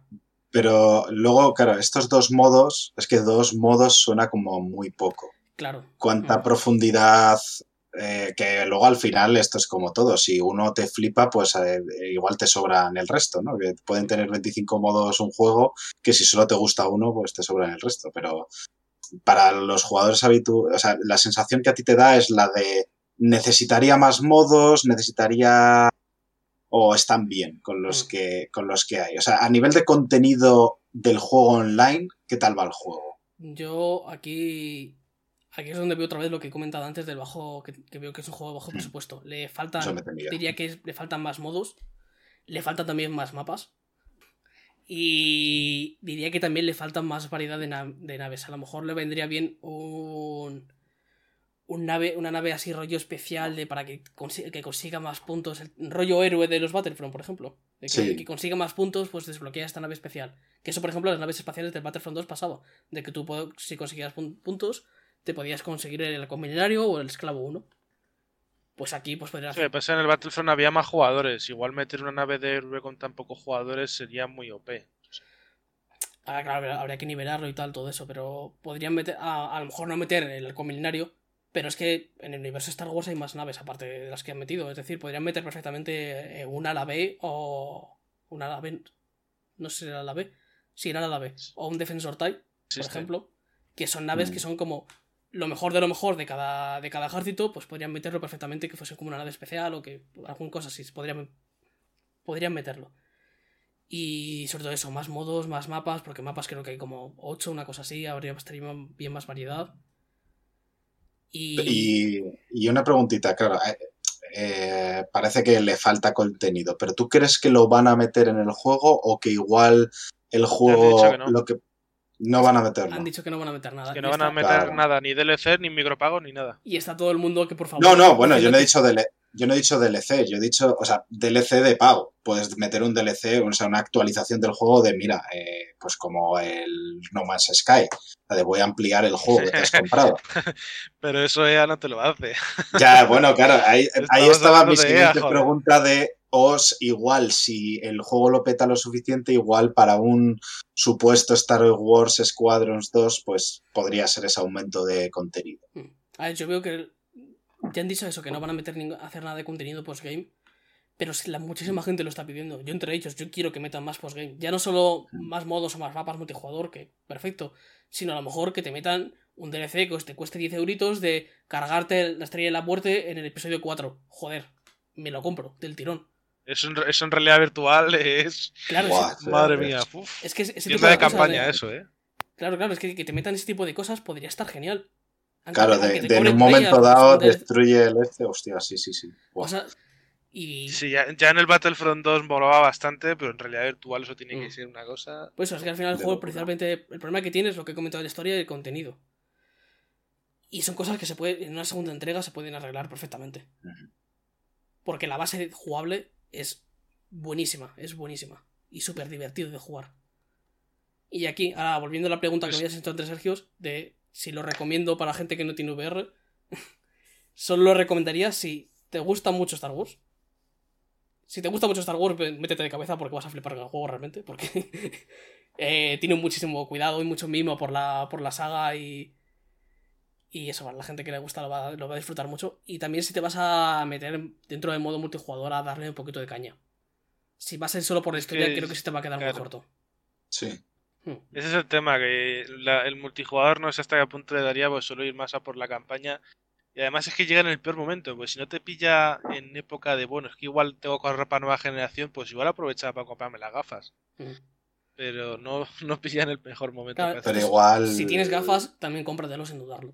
Porque vas a flipar. Sí. Sí. No, bueno, yo claro, yo es que eso es mi caso, pero yo lo que estaba esperando es a rebajar, a que rebajase, porque Claro, yo sí, realmente también. solo lo quiero por la historia. Entonces, Mm, pues, una rebajita puede también estar. cuando pues baje a un precio más este, pues entonces sí, de cabeza iba a hacerlo, pero ahora mismo... Y eso que he estado tentado, ¿qué? que he estado ahí con la tarjeta de crédito. Partiendo de echando 40 humo. euros que he salido de lanzamiento. no, Sí, no, que ya no, no, rebajado, que ya no está El mal. precio de 40 euros, a pe- a pesar de que sea un juego que está corto de contenido y tal, el precio de 40 euros es un preciazo. Es decir, Está bien, está, está bien. Es aceptable. adecu- adecua- adecuado con lo contenido que tiene al final y con la calidad del título. Es decir, se podría pedir más, me gustaría que fuese mm, tuviese más y mejor el juego, pero para lo que ofrece, por el- lo que ha costado, por lo que cuesta el juego y tal, creo que es bastante adecuado. Y sobre todo eso, eh, en VR es realmente alucinante. Es diría que a día de hoy, a falta de haber Un jugado- sueño, un, un sueño húmedo Es un- para sí, cualquier es- fan es- de Star Wars. es un o sueño sea, húmedo y a falta de, de jugar Half-Life. Alyx, el mejor juego de VR que he jugado. Así que, que Half-Life Alyx, a- ver si me Tampoco, jugarlo otra vez. tampoco es que tenga mucha competencia. Ah, lo tienes, pues Pero mira, no, no, no. es la alternativa. Pero ¿qué es eso? Que es realmente un juego de VR que funciona genial y es, es muy divertido. Además no marea, porque como estás dentro de una nave, no tienes que moverte tú. Entonces no Claro. marea. An- Solo marea un pelín cuando haces algún movimiento un poco brusco y rápido, que entonces ahí ya sí que te haces, ostras. Pero en general no marea. Y es que en VR es una verdadera pasada. Es una, una inversión que no tiene ningún sentido. Y pues ya estaría, creo que ya no tengo nada más que comentar. Sí, vamos, la, la, la, la carta de amor ha quedado ya bien Sí, rubricada, ¿eh? ¿No? Claramente. no, no, joder, yo le tengo bastantes ganas, pero Yo Eh. lo disfruta muchísimo. Realmente, si tenéis una gafas de VR, en- a lo mejor, mejor no ahora, pero en cuando esté más barato, compradlo porque es que no vais a arrepentir. Es que es tan divertido de jugar y la inversión que tiene es tan buena que es que pff, es una pasada realmente. Yo no sé a qué estás esperando, Mariola, la verdad. a que, re- a que lo rebajan un poco y a que tengo multitud de juegos por Yo ahí. lo O sea, no- tengo todavía el disco Elysium para jugarlo, que eso me, me resulta un pecado. O sea, ahora mismo me siento pecaminoso por no haberlo jugado. Lo que no sé es que no os estáis comprando todos unas gafas de realidad virtual ahora mismo para jugarlo. Ya la tengo. Eso- me eso- marea muchísimo, tío. No sé si cuando has dicho lo de que el juego este no, no marea, Que va, no, ma- no marea nada. pues me ha No, llamado la claro, atención porque- porque... todo lo que he jugado de realidad virtual, o sea, de, de tener que quitarme las gafas y decir, voy a vomitar. Es que Sí, joder, a mí, me, a mí me pasó con uno, o sea, y es una sensación horrible, o sea, con el Astrobot, por ejemplo, que lo jugué, pues no, pero con eh, uno que a- entraba dentro de la Playroom esta que te regalan, que es así, que vas como en una máquina, que también no debería de este, joder, unos, o sea, eh, como que aguanté, aguanté, casi, o sea, me notaba como raro, y de pronto... Unos sudores fríos, me quité Sí. la, la esta, lo puse por ahí y dije yo, uff, mundo vuelve a mí, porque es que no, eh, Que te quedas y además te quedas con el cuerpo tocado durante Sí, sí, bastante rato, que no es que te quites las gafas y, y ya está, sino que te quedas ahí. Es como si te coges, te comes, te inflas de cocido y te subes a un autobús donde el conductor está borracho. O sea, es que, es que te vas a morir, te vas a Pues morir. igual le pintas las, las ventanas, O sea, porque va por- Fatal. por dentro. Bueno, Pues este diría que la verdad es que lo marea poco por eso, porque al final, como estás dentro de la cabina, siempre tienes algo fijo a donde, a donde mirar. Aunque tú estés dan- dando Mm. vueltas con el caza y haciendo eh, locuras con él y yéndote metiendo por sitios estrechos y haciendo giros rápidos y tal, como siempre tienes la referencia de que tú estás sentado dentro del caza, no tienes ese problema. El problema de cuando te mareas en VR, sobre todo, es porque lo que estás haciendo no se representa con los movimientos que estás haciendo tú con la cabeza. Sí, exacto. Mm. Eso- Que ahí es cuando realmente te mareas y tienes que quitarte la- los cas- el casco porque si no eh, te caes al suelo, es que te caes porque pierdes por completo el equilibrio. Aquí, como Qué siempre tienes ese, ese, ese punto de referencia que es el caza, pues entonces no ocurre. Claro. Ese es el truco de los barcos, por cierto, también. Si vais en barco, lo de mirar al horizonte e intentar mantener el equilibrio. Pues bueno, pues eso, que esta es la carta de amor a Star Wars Squadrons de Raúl, realmente, la, la mejor manera. Ahora, por favor, Y- ya sácame uno- un segundo o sácame DLCs o algo de que quiero seguir jugando. Pues- quiero más contenido. Haz juegos de Star Wars buenos, qué coño. Sí. O sea, en general es un poco eso. La de.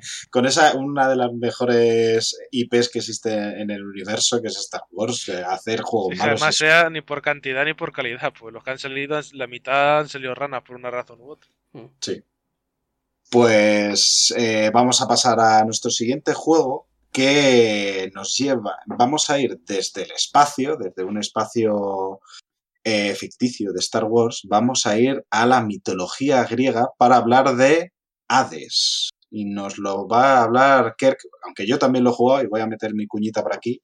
Aquí nuestro querido Kirk nos va a hablar de este jueguico, este rogue like que ha salido hace poquito y que, bueno, ¿qué, opinión te merece? Yo, para empezar, quiero decir que Star Wars está muy bien, tiene naves y tiene movidas espaciales, pero lo que no tiene es a Aquiles diciéndote, tranquilo, no pasa nada, la próxima vez lo conseguirás. Y eso no se paga con dinero. Eso no se paga con dinero, porque eh, antes de empezar a decir nada sobre este juego, solo quiero decir que está todo el mundo buenísimo y buenísima, son todos súper guapos y guapas, y si tienes problemas cardiovasculares, cuidado con este juego, porque de verdad que el corazón se te acelera. Eh, porque lo primero que se ve de este juego es el apartado artístico. Quien haya jugado a cualquier juego de, de Super Giant Games ya sabe lo que hay. Eh, Transistor es precioso también. Mm. eh, y todos sus juegos en general son muy bonitos. Pero este está un nivel por encima. En general, parece que, que Hades está un nivel por encima de todo lo que ha hecho el estudio hasta ahora. Que, que a mí me encanta, pero es verdad que Hades es como un paso más. Es precioso. Em, tienes una vista isométrica, pero eh, hace una trampita muy, muy, muy guay, que es que para darle un aire como comiquero, tiene em, fondos eh, 2D superpuestos para hacer un 3D, que queda genial, y además tiene este rollo de entintado de, de cómic que le Sí. queda muy bonito. Joder, Es- realmente el juego es precioso, solamente por mirarlo ya vale la pena comprarlo, de verdad, porque es que es una experiencia estética sin, sin igual. Todo es bonito, todo es precioso, todo, todo queda genial, todo te llama la atención. Incluso parte de la gracia del apartado estético es que te quita incluso esa sensación, esa sensación de que no hay excesiva variedad en los mapas, que es una cosa que, hablaremos después cuando hablemos de los problemas del juego, porque no, no todo es perfecto en el Olimpo. Y, pero claro, la primera que entras a Hades, ya desde el menú que ves a un zagreo que te mira eh, como diciendo, sí, vienes a verme a mí, y es verdad, vienes a verle a él. Porque es que de verdad que es que son, que no me canso de decirlo que son todos guapísimos y Sí, guapísimos. no, sí, no, es que todos tienen una cara de te follo que dices, mm, ya. Claro, que además va muy bien con los vibes de, de la mitología griega, que, que no paraban de follar como, como, Ah, sí, como sí. conejos. Literalmente. Y chico, pues tú llegas allí y claro, eh, te encuentras de repente al dios del, del- de la fiesta del vino y dices, pues pa'lante, pa'lante, yo me voy pa'lante. Caliente como de fiesta. Sí, sí, más caliente que el palo de un churrero, esto es así. Entonces, bueno, como ya he dicho, como ya ha dicho Mariolas, es un roguelike, pero es un roguelike con matices. No porque no sea mm, eh, puramente propio del género, sino porque es el roguelike que yo recomendaría a cualquier persona que no le gustan los roguelikes para entrar. Sí, Cualquier persona que me diga, no he jugado un roguelike y me, me da mucho respeto, le diría, empieza por Hades. sí. ¿Por qué? Porque Hades es un roguelike con progreso, ¿vale? Con progresión. O sea, lo es que decir- se suele llamar el rogue light, ¿no? Que Sí, es, eh, Eso es el roguelite. Que es como la, la bromita, pero bueno. Pero es que esta- este juego no tiene nada de light. No tiene nada No, de no, no, light, joder, ya es. No. Por eso, por eso quiero, prefiero hablar de, de roguelike con progresión. Porque lo normal en el género, lo, lo clásico, digamos, es que em, cada partida de un roguelike sea una, un, un intento con, con muerte permanente. Cuando mueres, pierdes todo lo que has conseguido, todos los objetos, y tu progreso llega hasta donde has llegado en ese momento, ¿no? Y reinicias la partida desde, desde el principio y todo cambia, porque todo es, eh, está desarrollado para que vaya cambiando con cada partida y nunca sea igual. En el caso de, de Hades, tú, mantienes algunas, algunas cosas de progreso. Cada vez que intentas salir de, del, inframundo, porque es el objetivo de Hades, de Zagreo, perdón, salir del inframundo, tú te llevas de vuelta ciertos objetos que te permiten mejorar el personaje, conseguir algún pequeño, alguna pequeña ventaja, uh, mejorar alguna cosilla. Además de, de, una cosa que me encanta, que es que puedes gastar eh, gemas que consigues, es como la moneda del juego, digamos, para comprar mejoras estéticas. En plan, comprarte un sofá para el, para el salón. O sea, tiene Esto... varias monedas y una de ellas es literalmente para la de haz tu cosa bonita porque claramente vas a volver a pasar por sí, aquí, sí. que es un Compra... poco la... Cómprate una fuente, cómprate un sofá, cómprate una alfombra, porque el inframundo, que es el, el mundo donde empiezas cada vez que mueres, es el, eh, bueno, estás en el salón de, de, Hades, de tu padre, ¿vale? Eh, si esto os parece spoiler, pues habéis leído así si fue, hijos de puta, no me vengáis ahora con la mierda. Eh... ya no me lo compro. Entonces, el, el, el, nexo, digamos, ¿no? El nexo de, de, de, del juego es ese, ese salón de, Hades, donde, donde el, el, rey del inframundo, ¿no? Juzga las almas. Además, hay diálogos muy divertidos con el tema. Y es donde te encuentras a varios personajes, entre ellos enemigos a los que derrotas, para charlar, para conversar con ellos, te cuentan historias, te dan regalos. Porque otra de las cosas que te llevas con el progreso de, de, de Hades es que cuando vuelves de nuevo has muerto, puedes hablar con aquellos personajes con los que te has ido encontrando, regalarles cosas y te van dando perlitas de, de historia, ¿no? Te cuentan cosas sobre ellos, te cuentan si, has visto a X personaje por, la, por, el, por el inframundo. Uh, vas conociéndolos poco a poco y vas hermanándote un poco con ellos, con su historia, porque una, una cosa bonita de, de la mitología griega es que todo el mundo vive en una tragedia constante.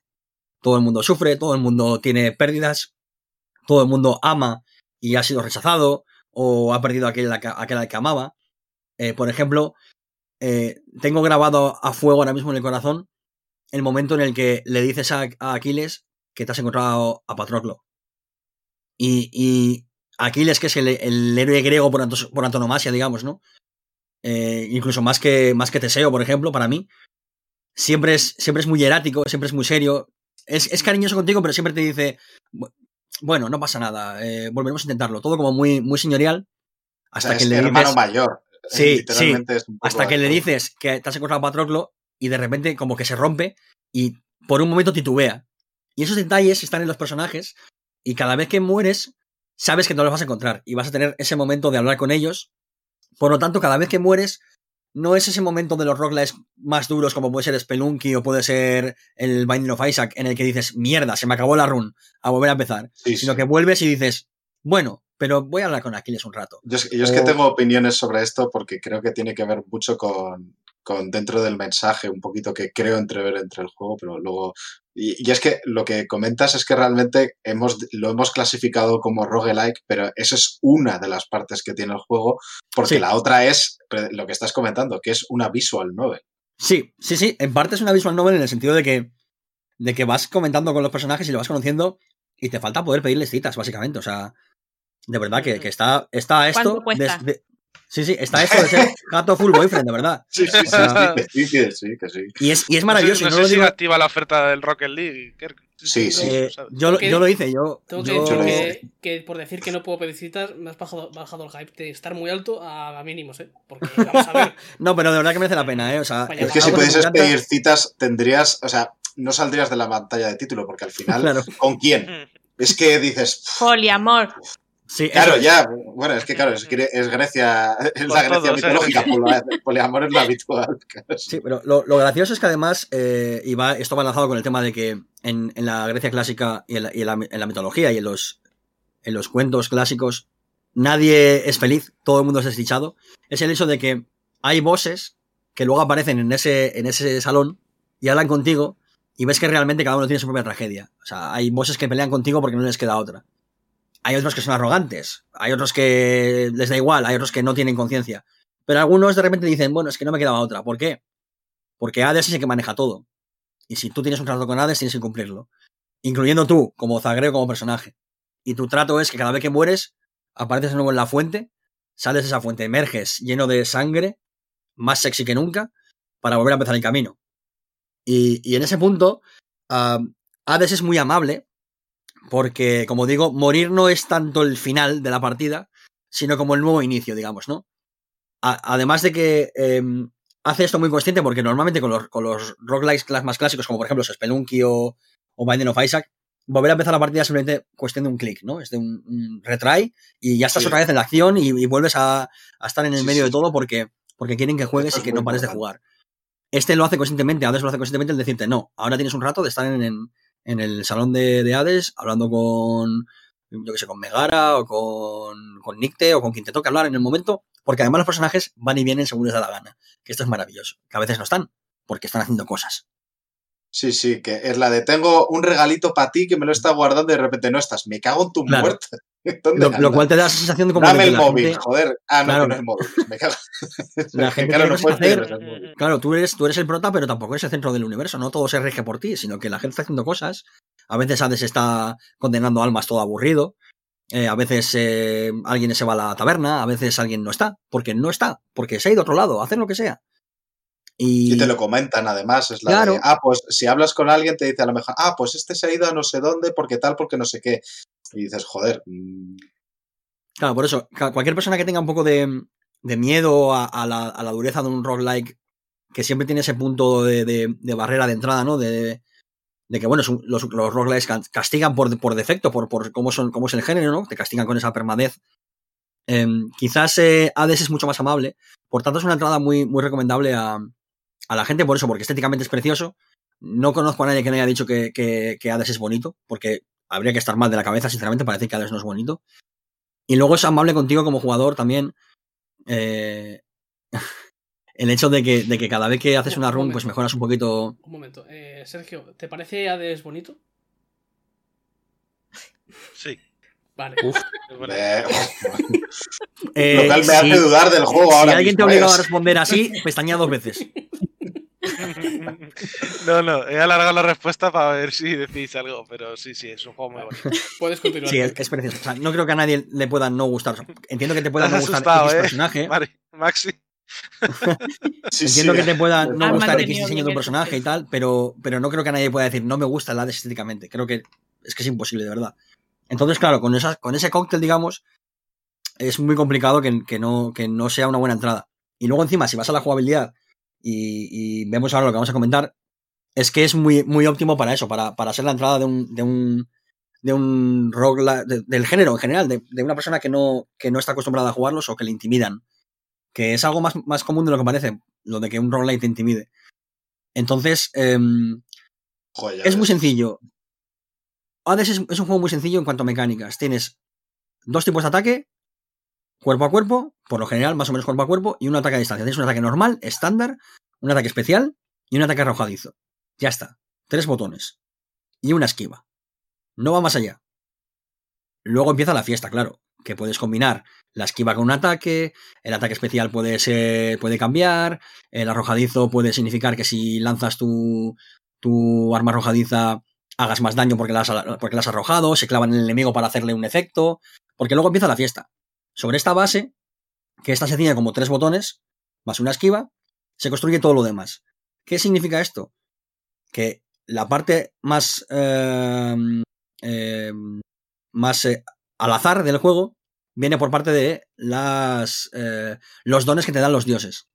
Cuando vas a la partida, em, los mapas se generan de manera procedural, son uh, tres fases más el boss final, y luego, bueno, después de la derrota del boss final, pasan cosas, pero lo dejamos a, eh, para que lo descubran los, los y las oyentes.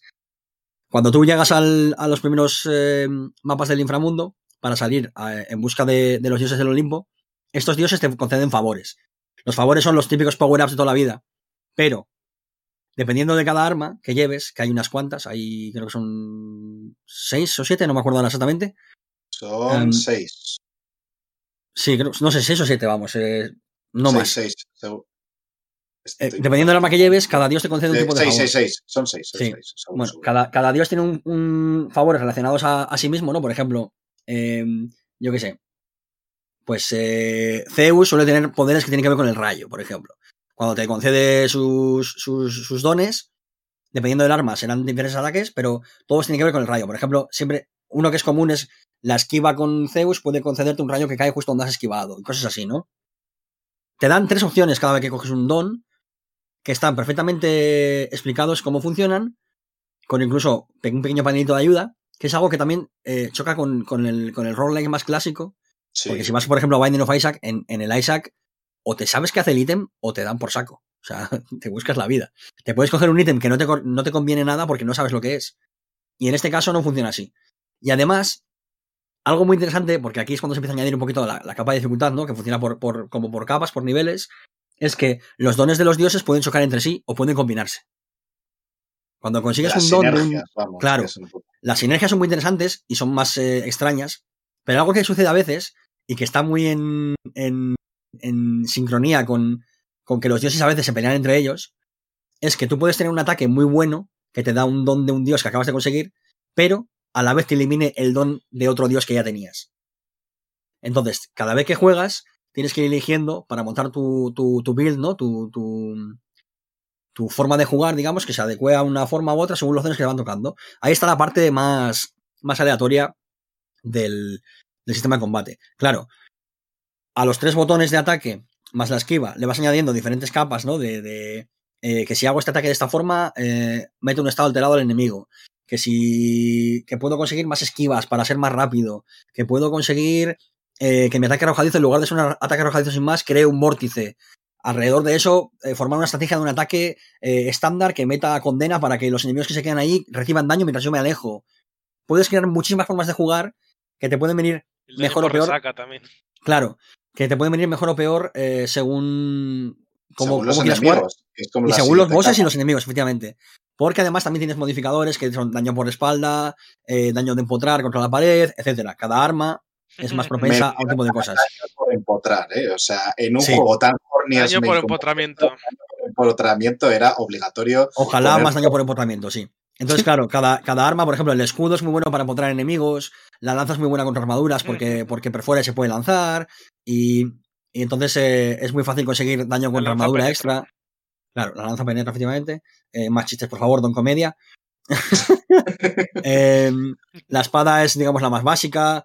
Eh, tienes arcos a distancia también que consiguen em, mucho daño de, de- de punzante contra enemigos, tal. Puedes hacer que atraviese muchos enemigos, etcétera. Entonces, cada arma y cada, cada partida se ve afectada por ese, esa aleatoriedad de, de los dones que recibes. Que tú puedes elegir más o menos hacia cuál ir, pero no qué don te va a caer. Porque cada vez que pasas una zona tienes diferentes puertas. Y tienes el símbolo de cada dios, o el símbolo de Caronte, o el símbolo de un evento especial. Y tú eliges hacia dónde quieres ir. Pero nunca vas a poder elegir qué tres dones te dan. Entonces pueden ser buenos o no, te pueden venir bien o no. Y además, cada vez que hablas con, con un dios para recibir su don, tienes como un mini diálogo y te dejan ver un poquito de su personalidad o te comentan alguna cosilla y está muy guay. Luego, los bosses. Y aquí es donde más flojea el juego. No porque los combates con los bosses no sean interesantes, sino porque para empezar hay poca variedad, ¿vale? Eh, Sí. el primer boss es de un tipo, el segundo boss es de un tipo, el tercer boss es de un tipo y el, y el final boss está, digamos, un poquito más aparte. Pero todos los bosses son más o menos iguales, solamente que cambian ciertos patrones. Entonces, no llega a haber una variedad que no es molesta porque los personajes, por lo general los bosses son muy interesantes, eh, ex- exceptuando uno quizás, porque tienen siempre un trocito de lore, porque son bastante magnéticos, tienen su carisma. Pero es verdad que si juntas eso a que hay poquita variedad de mapas, eh, de mapeados, es verdad que tiene siempre la sensación como de hacer lo mismo. Que po- en, cierto, en cierta parte está muy bien porque añade una capa como de, narrativa al hecho de que cada vez que Zagreo aparece de nuevo está como más cansado, pero a la vez sí que agota un pelín el gameplay en ese sentido, sobre todo siendo un roguelike que tiene que suele tener siempre la gracia de que la partida se va construyendo en, base a lo que sucede y tú no puedes manejarlo, ¿no? Le quita cierta aleatoriedad porque el boss siempre va a ser el, mismo casi casi, pero bueno, tienes a, cambio esa especie como de, de narrativa, de capa, de capa narrativa por encima. No sé si compensa.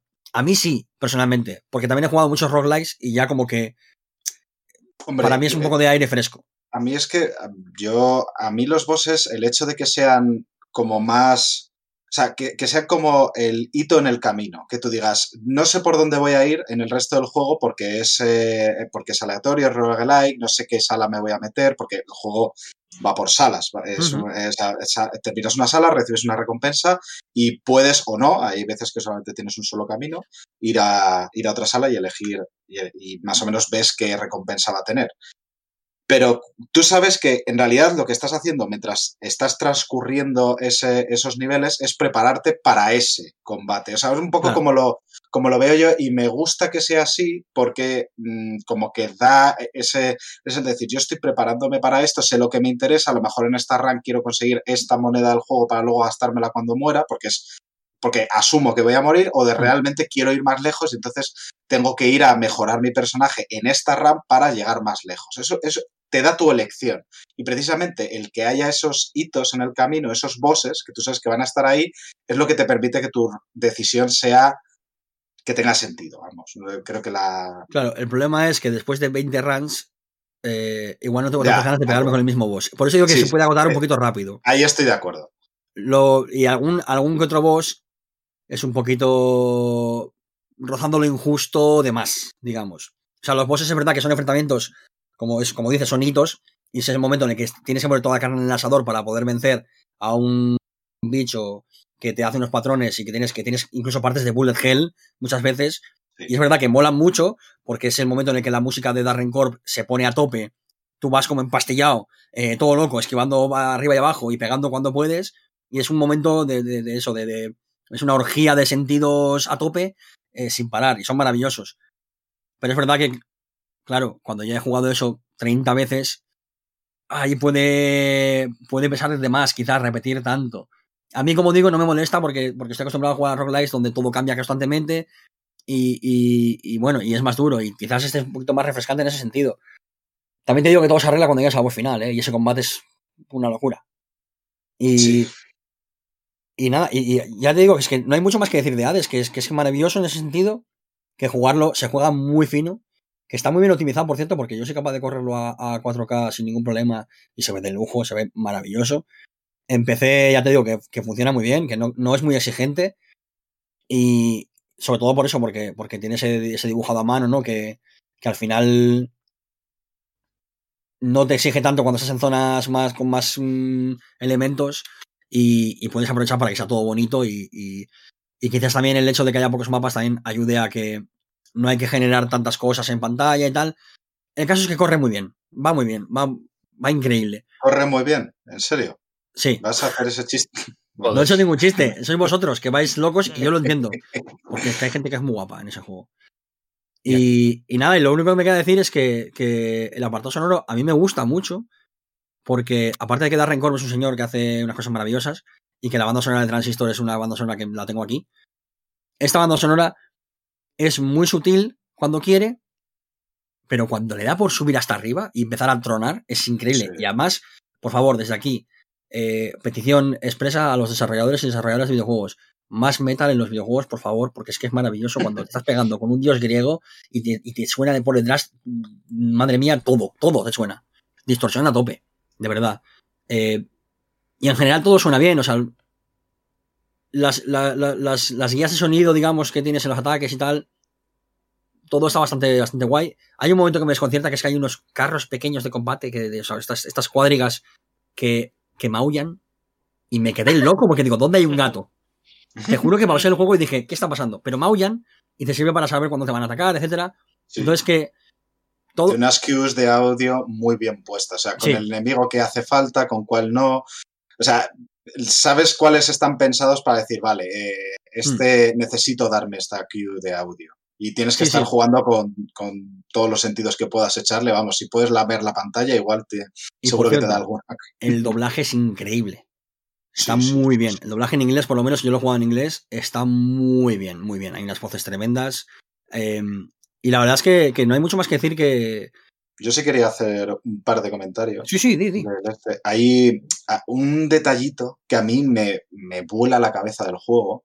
Es eh, los enemigos élites, por así decirlo. ¿Cómo consigue el juego hacer que los enemigos sean élites. Y es que tú cuando golpeas a los bichos tienen su barra de vida y si les atacas, tú les cortas los ataques. Y esto es importante porque eh, significa que tú cuando le golpeas, eh, pues, si estás contra un solo enemigo eh, y tienes un arma lo suficientemente rápida, el enemigo, da igual la vida que tenga, no tiene nada que hacer, es solamente machacar el botón y le matas, ¿vale?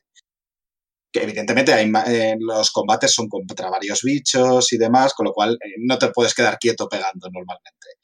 Pero si te encuentras ya con uno solo, te lo bajas. Pero es que consigue hacer los élites de una manera muy sutil. No es dándoles más daño o dándoles más vida, entre comillas, sino poniéndole una armadura, y esa armadura es otra barra de vida eh, adicional, que se la tienes que bajar primero, pero que tiene unas eh, características distintas a la vida normal, es decir, tú puedes obtener power-ups que te ayuden a bajarla más rápido.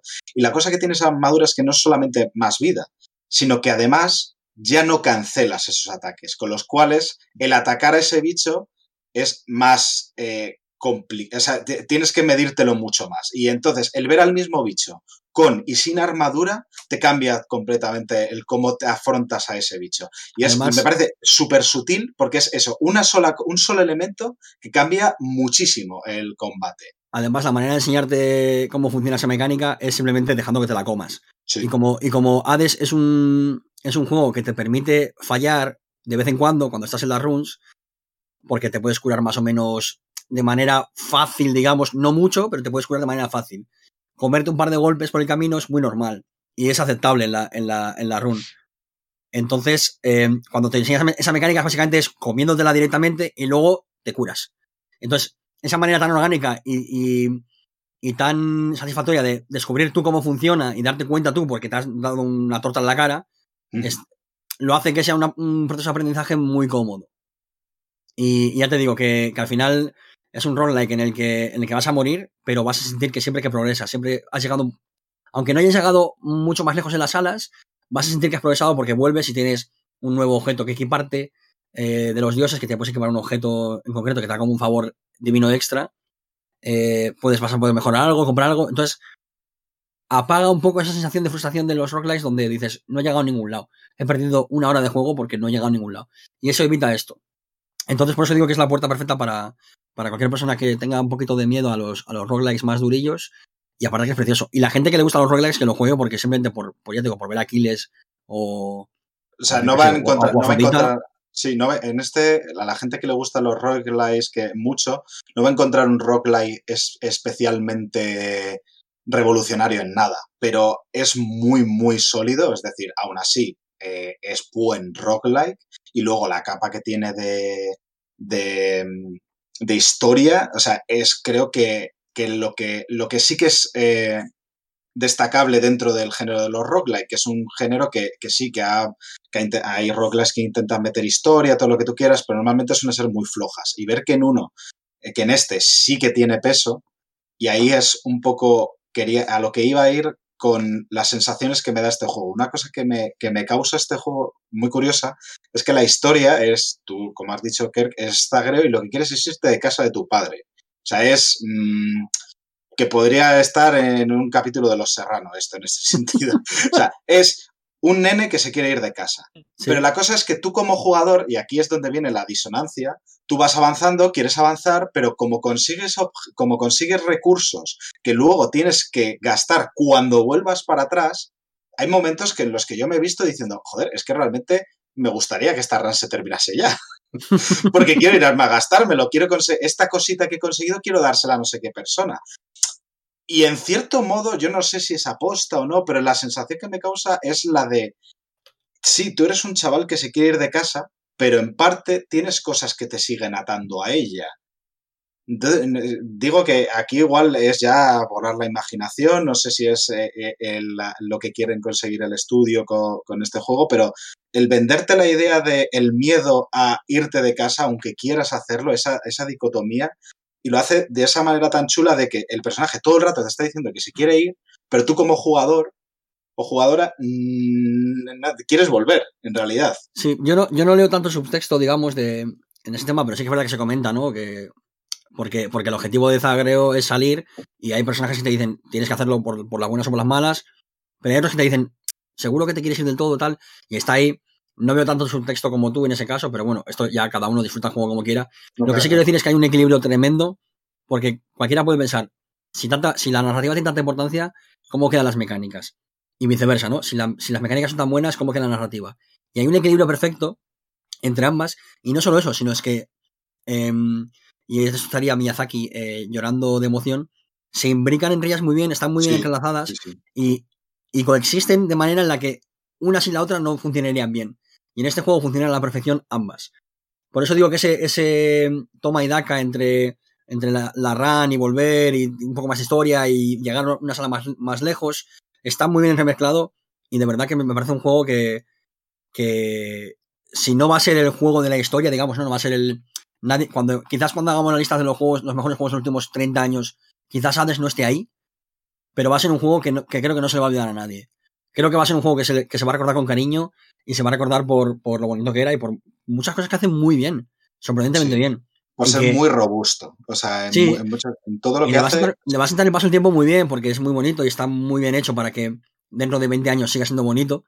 Y, y quizás no sea el punto más revolucionario de lo- del género, pero, pero creo que va a ser un juego que dentro del género va, va a ser un juego al que mirar, digamos, en algunas cosas. Y eso creo que es un éxito muy grande. Sí, me gustaría, me gustaría que mirasen los, pros- los roguelikes del futuro, mirasen un poquito a Hades y viesen la de. ¿Puedo meter más historia en mi juego? Porque. Que tampoco tiene por qué hacer falta, ¿eh? Quiero decir que, No, no hace que falta, pero, A mí un roguelike puro me vale también, pero que, pero que está guay que haya también más pero, oferta, que se, pero, que lo, que- pero que se lo piensen, que digan, Sí. ¿puedo meterlo? ¿Me interesa? Eh, Que si igual es no, pues joder, cojonudo, porque no tienes por qué necesitarlo, pero que estaría bien. Y ojito con Super Giants que se empieza a establecer como un, un estudio muy, muy A, solvente, te- ¿eh? a tener en cuenta, sí. Muy, muy solvente. Sí, sí, me alegra, porque además se nota que tienen mucho talento. O sea, con todos Sí. los juegos que tienen, mm, me gustan. A ver si depender de Warner Bros. no les viene en contra también, porque, bueno, la Warner con el tema de, de las IPs y tal anda un poquito loca, pero, Mm. pero Super Giant Games es un juego, que- o sea, es un estudio que empieza a ser sinónimo de, de calidad y eso es muy difícil de conseguir, ¿eh? Sí. Pues, si os parece, vamos a ir cerrando ya el podcast, que ha quedado bastante majo por varias razones. En parte porque tengo un hambre que me muero y en otra porque los gatos de Raúl y, y Pelusa igual toman el control del podcast. No, no paz, ¿eh? La, la mía está dormida ahí ya.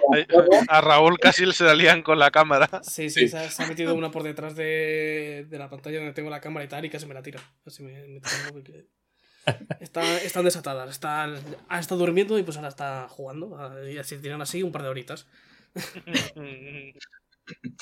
Pues eso, nos vamos a ir despidiendo. Eh, muchas gracias a Kerr, Pelusa, George, Sergio, Raúl por estar aquí acompañándonos. Gracias a ti. A ti. Eso regalo. Y, y a vosotras y a vosotros, pues os emplazamos al siguiente podcast y solamente puedo despedirme diciendo farewell.